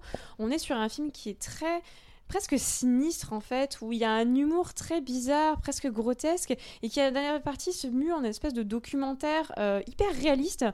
Et, en fait, il euh, n'y a, rien de complaisant. Il n'y a rien de drôle, il n'y a rien de complaisant. Et on voit toute la douleur de Marina Foïs qui est en train de chialer pendant tout le film et qui dit Qu'est-ce qui m'arrive Et du coup, ça n'a pas provoqué les bonnes conversations. Et, c'est dommage parce qu'on pourrait le mettre en parallèle avec. Parce que ça, en fait, on ne on, s'en rend pas compte. On a grandi avec ce genre d'image. Moi, quand j'ai regardé Desperate il y a deux ans, quand Carlos mais, et que je me suis rendu compte qu'en fait euh, pendant je sais pas combien de saisons on a quand même Gabi qui dit qu'elle veut pas d'enfant elle est quand même catégorique sur ce truc là et qu'elle se retrouve enceinte parce que Carlos a trafiqué sa pilule quand j'ai revu ça avec mes yeux d'adulte et c'est vrai que quand t'es enfant on te le présente en mode bah comique en fait tu vois.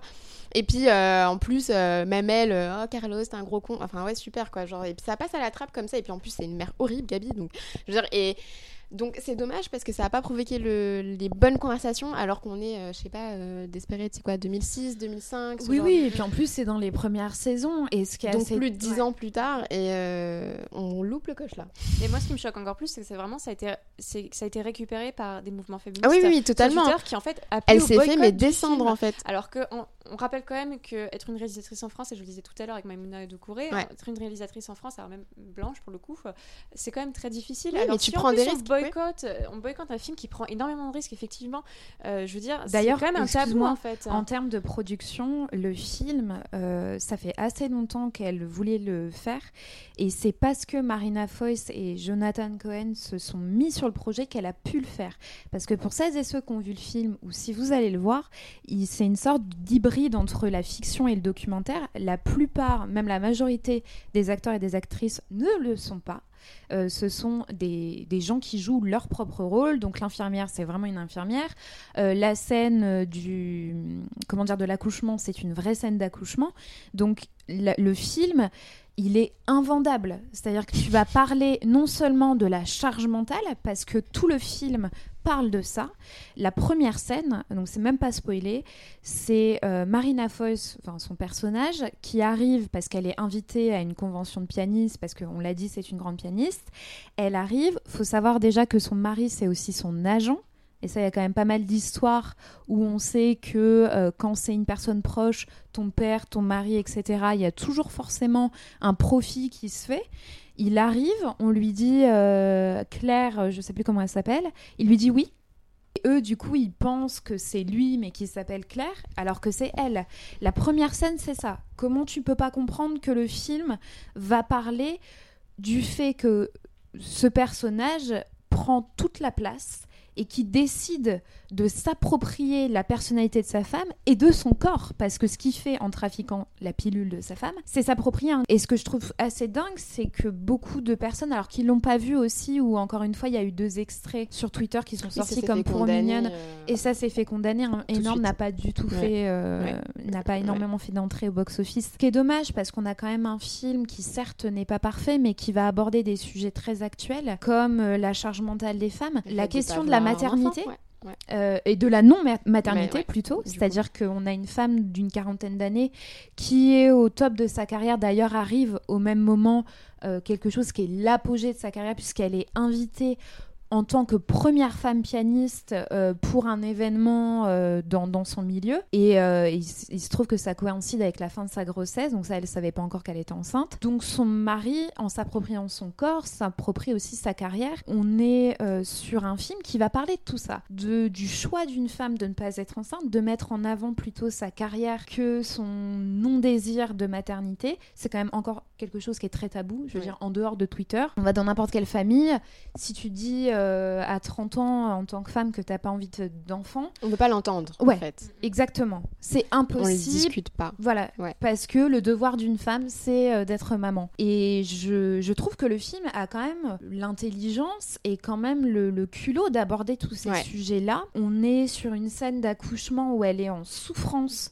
euh, parce Oui, parce qu'elle qu'on a en un- parle, on en parle pas Ouais. aussi, hein. c'est-à-dire qu'on a, on a un accouchement qui est bon, très réaliste puisque c'est un vrai accouchement. Donc on voit la souffrance, clairement on n'a pas envie. Elle qui en plus de base ne voulait pas, donc euh, c'est encore pire. Puisqu'à à la limite, euh, si vous souffrez pendant votre accouchement mais que vous avez désiré l'enfant, vous avez au moins ça pour vous rattacher euh, au truc, mais elle, elle le voulait pas, donc en plus, elle est obligée de subir ça. Donc on est vraiment dans le... Ça aborde des sujets très très importants qui ont malheureusement été occultés euh, soit par des petites scènes mises sur Twitter euh, hors contexte ou qui effectivement de base euh, sont des phrases qui sont dites euh, sans prendre en compte l'inclusivité euh, notamment euh, de la en transidentité. fait. Voilà, c'est de la maladresse, ouais. exactement. Et on a mis ces maladresses au même titre euh, qu'un truc extrêmement grave. Euh, et, je, et je trouve ça dommage. Mais je pense que c'est aussi bah, tout, tout le propre euh, de la cancel culture, c'est qu'il n'y a, pas- y a jamais de nuance en fait. Non. Et quand on, on est, on est face à ce genre de, de situation, il n'y a pas de nuance en fait. Il y a pas de bien. En fait, c'est très manichéen, j'ai l'impression. Euh, parfois, pour, le, pour des bonnes raisons. Je pense à tout ce qui était pour euh, Balance ton port et, et MeToo. Et après, on se retrouve avec des trucs comme ça où, le film est condamné dès le début sans l'avoir vu, avec des, des, fausses accusations de trucs qui n'existent même pas. Et à côté, alors moi, ça me fait beaucoup rire parce que dans, dans thématiques aussi euh, très actuelles et qui pourtant sont encore très tabous, il y a un film qui s'appelle A Good Man, aussi réalisé, euh, pardon, aussi réalisé par une femme, qui pour le coup mérite d'être dénoncé. C'est un film qui parle de la transidentité et d'une grossesse quand on est un homme trans. Sauf que c'est euh, incarné du coup par Noémie Merlan. Alors, faut savoir que Noémie Merlan a connu pas mal de succès. Alors, j'ai rien personnellement contre elle. Hein. Je, je l'ai beaucoup aimé dans Portrait de la jeune fille en feu. Mais sauf que depuis Portrait de la jeune fille en feu, il y a une espèce de euh, une espèce d'aura un peu intouchable. Et bizarrement, on parle pas beaucoup de ce film, alors que moi je l'ai vu du coup euh, à Deauville. Standing Ovation pendant plus de 10 minutes, c'était extrêmement embarrassant parce que je trouve que c'est un film qui passe complètement à côté de son sujet, qui ne sait pas de bah, quoi il parle. déjà le choix d'actrice, donc Noémie Merlan qui, qui, euh, qui, incarne un homme trans. Déjà, c'est compliqué. Je pense que ça existe, hein, des comédiens. Déjà, ça existe des, comédiens, des comédiens trans.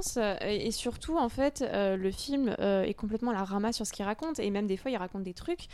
c'est en fait, on, tu disais tout à l'heure à qui sont adressés les films. Clairement, c'est adressé à un public. Alors, bah, c'était les quinquagénaires qui avaient dans la salle et qui étaient Oh là là, je comprends pas, c'est un homme ou c'est une femme? Enfin, je veux dire, c'était ce genre de commentaires pendant toute la séance. et c'était terrifiant parce qu'en fait, bah voilà, il n'y avait pas vraiment de débat. C'était on va, on aborde ce sujet-là pour aller dans le sens euh, ben, de ces gens qui n'ont pas forcément connaissance de ce sujet ou même qui le rejettent. Et c'est quand même dommage parce qu'il y avait matière à faire. Donc après, quand on voit un film comme Énorme qui se fait euh, complètement défoncer alors que pour, pas grand chose, même pour. Bah pour une maladresse. pour une maladresse, alors sans raison. Alors qu'on a un film comme Goodman derrière qui est littéralement une maladresse dès le début et qui enchaîne, enchaîne des situations, mais absolument euh, dé... enfin, désolantes. Enfin, le film est pathétique en fait, je trouve. En plus, le film est très mauvais euh, cinématographiquement, mais en plus, dans ce qu'il raconte, il est complètement à la ramasse. Et ça, on n'en parle pas parce que peut-être qu'il y a Noémie Merlan en fait qui fait que ben on, passe un peu à côté parce que Noémie Merlan. Parce qu'elle a fait la portrait, la portrait Nation, etc. Que du coup, la cancel culture, c'est pas vraiment un truc et que ça marche pas si t'es déjà quelqu'un de confirmé dans ton milieu et puis qu'il n'y a pas du tout de nuance dans ce truc-là en fait. C'est ça. Après, parce que voyons comme euh, Memouna Doucouré, si Sophie, euh, le, tourneur, qui a réalisé énorme, ah va pouvoir se relever de ça quoi. Parce que finalement, euh, énorme comme mignonne. Alors mignonne a quand même eu une euh, ça a peut-être plus fait parler. Quand ouais, même. ouais, elle a été, ça a fait plus parler et puis elle, a été un peu soutenue justement par. Oui, après. Euh, ouais, voilà, exactement. Alors que énorme, c'est vachement fait démonter par. Euh, des, les premières concernées et certainement le public à qui elle s'adressait en premier lieu. Ça dit quelque chose aussi de ce public, moi je trouve, et de, la et de ces questions-là, et de comment nous, en tant que femmes, on les aborde et où on les aborde pas, en fait, plutôt. Oui, c'est vrai. Oui, parce qu'au final, ça nous fait sortir aussi d'une zone de confort. On n'a pas du tout l'habitude de, voir euh, la maternité euh, sous cet œil-là. Et ce qui est assez intéressant, c'est que la maternité, on en parle quand même vachement euh, dernièrement, enfin la maternité ou le non-désir de maternité, et qu'on a enfin un film qui l'aborde de cette manière. le film a été vendu, comme tu disais Amandine, comme une comédie, mais en réalité, quand on va voir le film, bah ça aussi, on peut en parler pour Mignonne. Le marketing euh, autour d'un film n'appartient pas. Non, il faut le dire en fait. Aux, réalisateurs et aux réalisatrices. C'est un vrai problème. De autant euh, ça sur ça que sur les choix d'images dans la bande annonce quoi. Enfin, parce que la bande-annonce Netflix US n'était pas la même non plus euh, que la française et euh, c'était vicieux, c'était vraiment vicieux, le choix des, scènes était vicieux. Mais c'était polémique en fait. Dès le départ, c'était un choix qui était polémique parce qu'en plus, c'était un petit film qui allait sûrement se noyer dans le catalogue US, alors qu'en plus, euh, film Sundance français, enfin, je veux dire, c'est pas forcément le truc que tu vas regarder sur Netflix quand t'es spectateur lambda, alors sans, sans, critique ni quoi que ce soit, hein, mais c'est pas forcément quelque chose que sur lequel tu vas te tourner. Surtout pas pour une, une, femme, enfin, pour un film réalisé par une femme noire et en plus de ça français et en plus de ça sur euh, une petite fille noire. Enfin, je veux dire, voilà, c'est pas quelque chose qui va attirer. Et le fait d'avoir fait une espèce de polémique autour qui vient quand même de Netflix, c'est quand même assez. Euh, enfin, je sais pas, je trouve ça assez tendu en fait. Bah, je trouve, c'est oui, c'est jusqu'où on est prêt à aller pour se mettre, s'en mettre dans les poches en fait. Voilà. Puis au final, après, ils se retrouvent à faire un communiqué d'excuses comme des cons. Et bah du coup, en justice maintenant. Oui, bah ouais. Bah...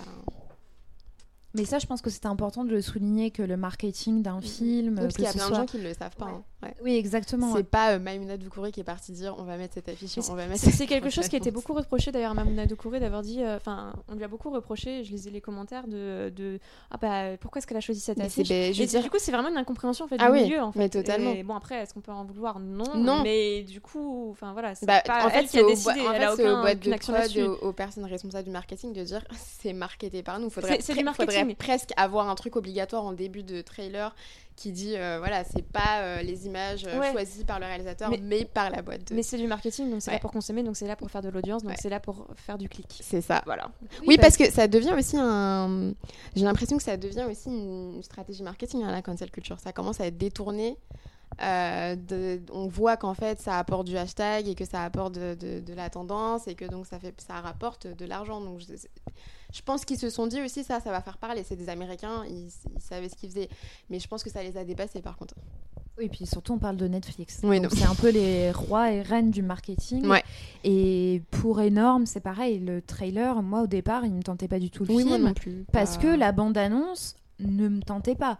Euh, on était sur un truc euh, ultra comédie. euh, Mais on tourne le truc en dérision. enfin. Exactement. Et en fait, quand on se retrouve devant le film, euh, même les blagues sont grinçantes et parfois on rigole, mais de, gê- de gêne en fait. Et c'est tout- totalement le truc recherché.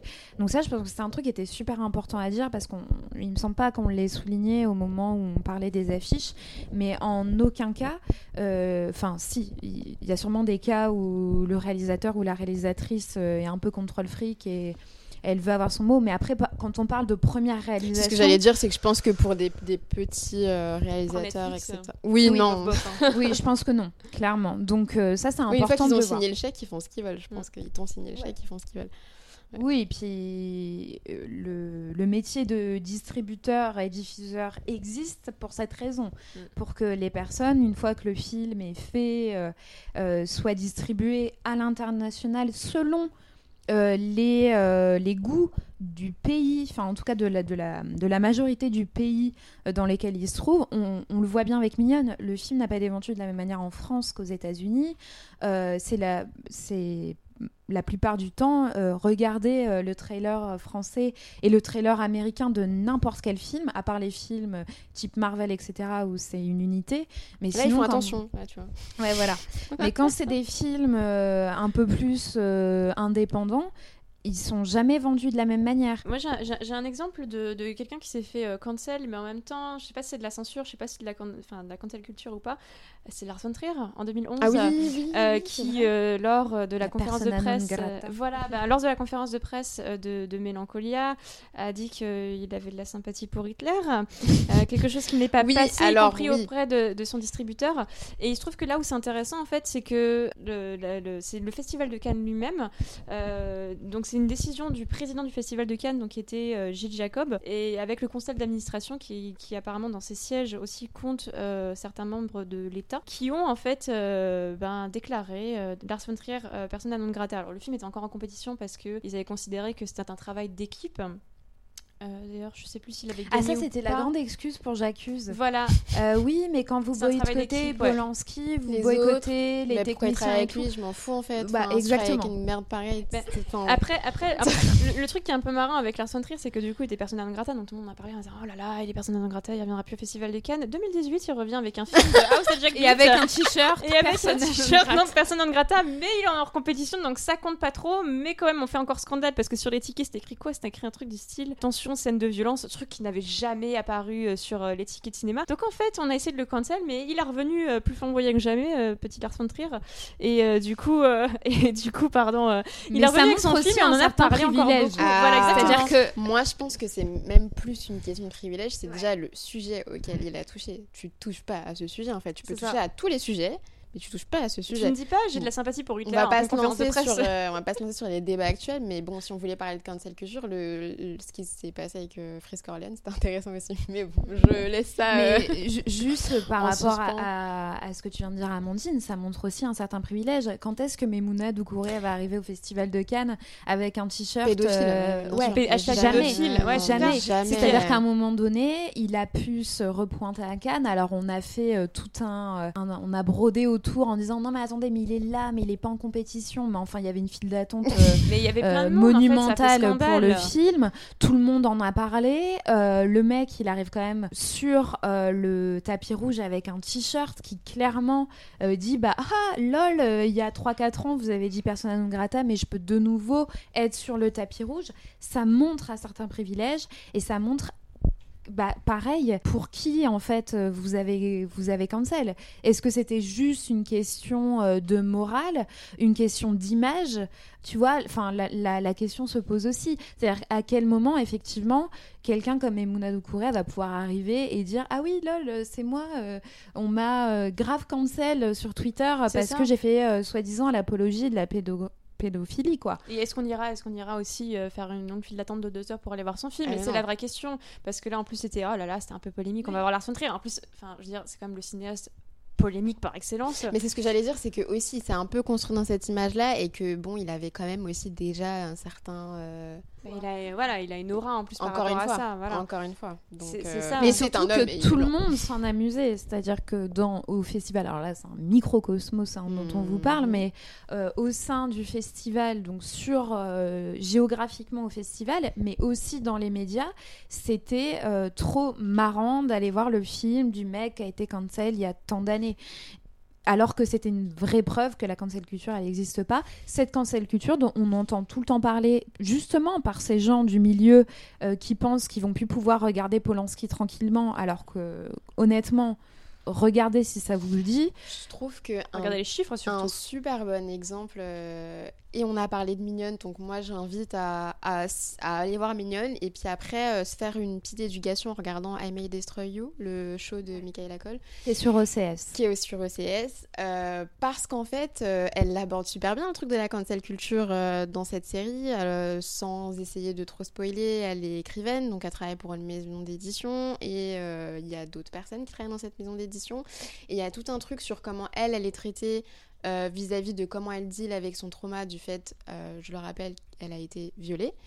euh, versus une personne qui est accusée d'être un agresseur. Et en fait, c'est intéressant parce qu'elle a dénoncé un truc hyper vrai et c'est pas des célébrités pourtant, hein, c'est que on va être prêt à protéger soi-disant la personne qui se fait cancel. En fait, elle est tellement protégée qu'elle est cancel de rien du tout. Et c'est souvent les personnes qui sont premières victimes de ces gens-là qui en fait euh, se font détruire. Et d'ailleurs, le titre de la série il est intéressant sur ça parce que I May Destroy You, tu peux, tu peux penser que ah, c'est une meuf qui s'est fait violer, elle va détruire son agresseur. Et en fait, tu te rends compte que c'est plutôt elle qui se fait détruire par les événements de la vie, en fait, et, tout ce qui découle du fait que la société traite, euh, traite les abuseurs comme euh, des victimes, en fait. hein. Et les victimes. euh, Oui, et que les, et que, victimes, voilà, que les victimes vont être, sans, vont être sans cesse remises en question. Euh, on va leur demander des preuves de X, Y, A, Z. Ouais, et puis surtout de mettre euh, ça sous le tapis en fait. Il y a un truc aussi, on a- il n'y a pas la place, euh, et ça peut faire écho au film énorme, il n'y a pas la place au trauma de la femme en fait. On, nous- on nous demande vraiment de mettre ça entre parenthèses quoi. Bon, il t'est arrivé ça, ok, c'est super triste, euh, Passe à autre on chose. passe à autre chose là. Et donc, euh, si t'es pas productif derrière et si tu, tu, tu rapportes pas de l'argent, il y a la question capitaliste aussi, euh, on va te jeter en pâture en fait. Enfin, et on préférera euh, défendre le mec qui, de toute façon, lui, on arrivera à capitaliser sur son truc avec un t-shirt euh, personne non grata ou avec euh, autre chose. hein. Donc, Oui, puis on ira voir son film parce que c'est l'interdit. Et Ouais. l'interdit ouais, fait envie. mais l'interdit, euh, l'interdit de certaines personnes, Oui. quoi. L'interdit de ma Pas mère l'interdit, fait pas- envie. voilà, c'est ça, l'interdit de Ou de Maïmouna fait en fait où on se fait traiter de pédophile. Enfin, je veux dire, je me suis quand même fait traiter de pédophile par des gens sur Twitter parce que j'avais défendu Maïmouna Oui, ah oui, non, mais de toute À un façon, c'est une position, c'est hein. une position carrément qu'il faut. euh, c'est tu la défends, tu défends l'œuvre d'une pédophile. Là, c'est Alors qu'on n'a pas dit aux spectateurs et spectatrices de J'accuse euh, non.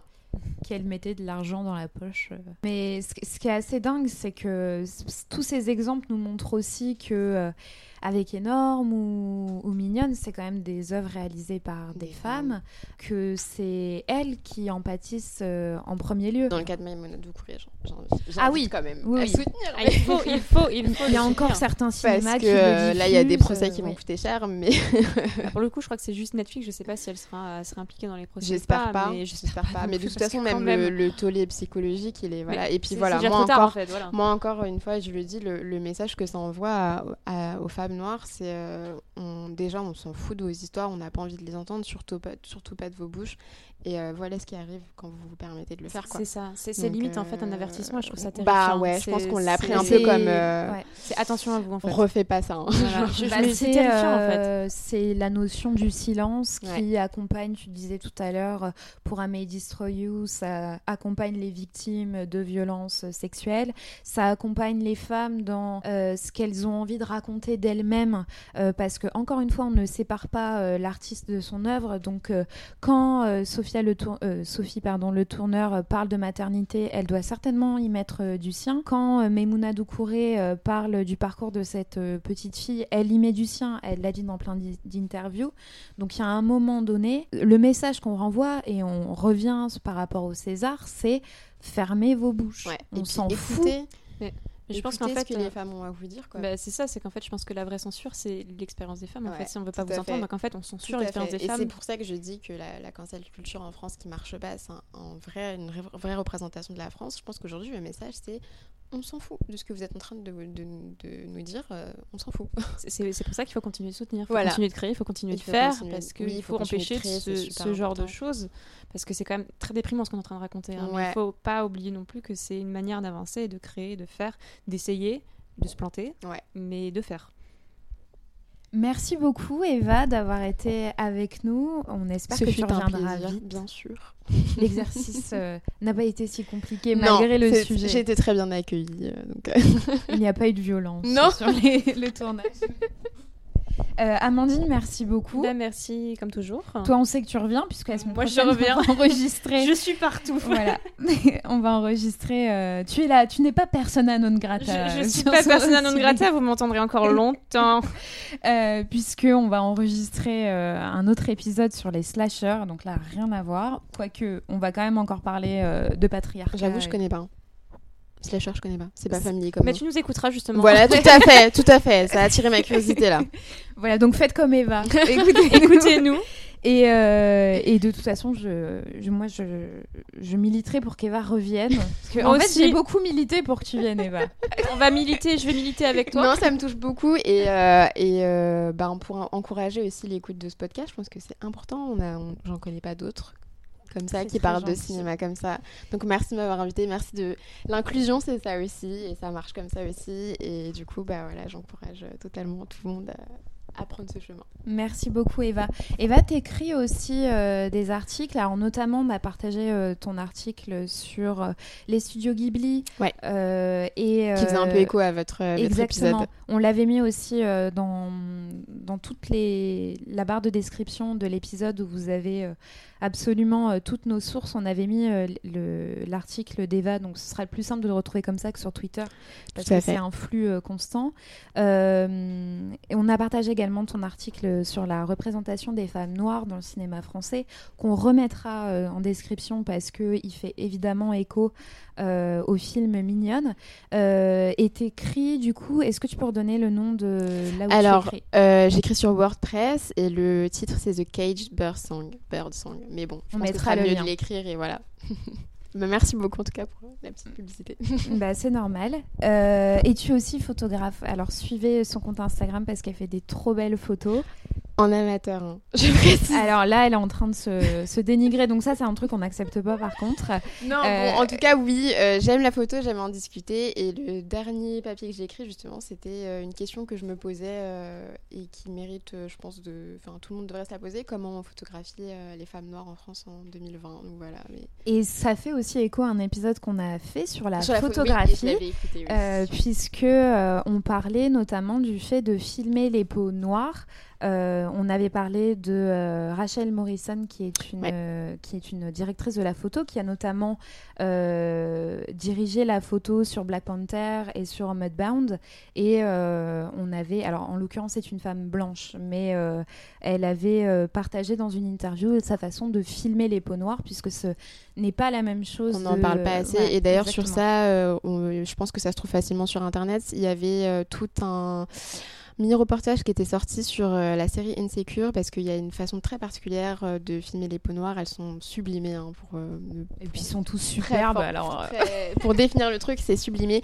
Mais c'est important et faut pas oublier que ça s'apprend de, de photographier, de filmer.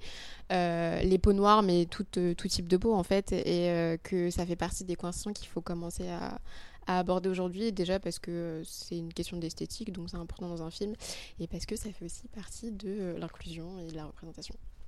Eh bah, peut-être qu'on refera un épisode et sur pour la parler avec plaisir. Ah oui, alors euh, un hors série. Euh, Là, faut pas me lancer. Hein. fait des hors séries. Euh, j'ai tout rattrapé en deux semaines. Mais c'est génial. Mais c'est génial. Il faut regarder Insecure aussi. Voilà, Insecure, c'est aussi sur OCS d'ailleurs. Donc comme I May Destroy You, c'est pas du tout le même mood. Non, c'est un. pour résumer, c'est un Sex and the City version afro-américaine. Donc il y a que des noirs dedans, je précise. C'est marrant qu'on compare parce que ça se passe à Los Angeles, ça n'a rien à en voir. En fait, euh, pourquoi c'est un Sex and the City C'est la façon dont on le consomme en fait? Euh, c'est-à-dire avec ses copines en soirée ou aussi c'est super intéressant de le faire avec euh, des mecs et souvent ça crée du débat et c'est ça qui est bien avec cette série c'est qu'elle crée vachement de débats et sur internet c'est toujours euh, sur Twitter c'est toujours un plaisir après chaque épisode de débrief et de regarder un petit peu les réactions de chacun.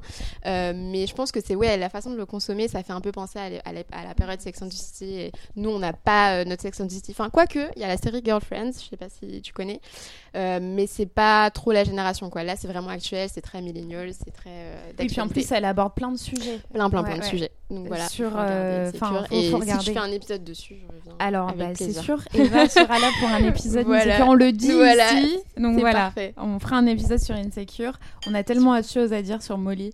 Oui. Euh, donc voilà. Donc regardez Insecure sur OCS. La, la conclusion dure 10 minutes. Donc pardon par avance. Euh, on se retrouve très vite pour un prochain épisode. N'hésitez pas à nous suivre sur les réseaux sociaux, notamment sur Instagram où tout le mois d'octobre, euh, pendant donc 31 jours, on partage un film de genre réalisé par une femme. Euh, on vous donne même toutes les infos pour voir ces films parce qu'il ne s'agit pas de les conseiller, il s'agit aussi de montrer qu'ils sont accessibles. Donc on vous donne vraiment toutes les informations. Parfois c'est des films qui sont en salle, d'autres fois c'est des films qui sont en VOD. Et donc voilà, suivez-nous sur Instagram. Sur Twitter, on y est un peu moins, mais on y est. On répond euh, toujours à vos messages euh, sur Insta, sur Twitter. Euh, partagez, commentez, likez. Et à très vite pour un prochain épisode. Bah, à très vite. À bientôt.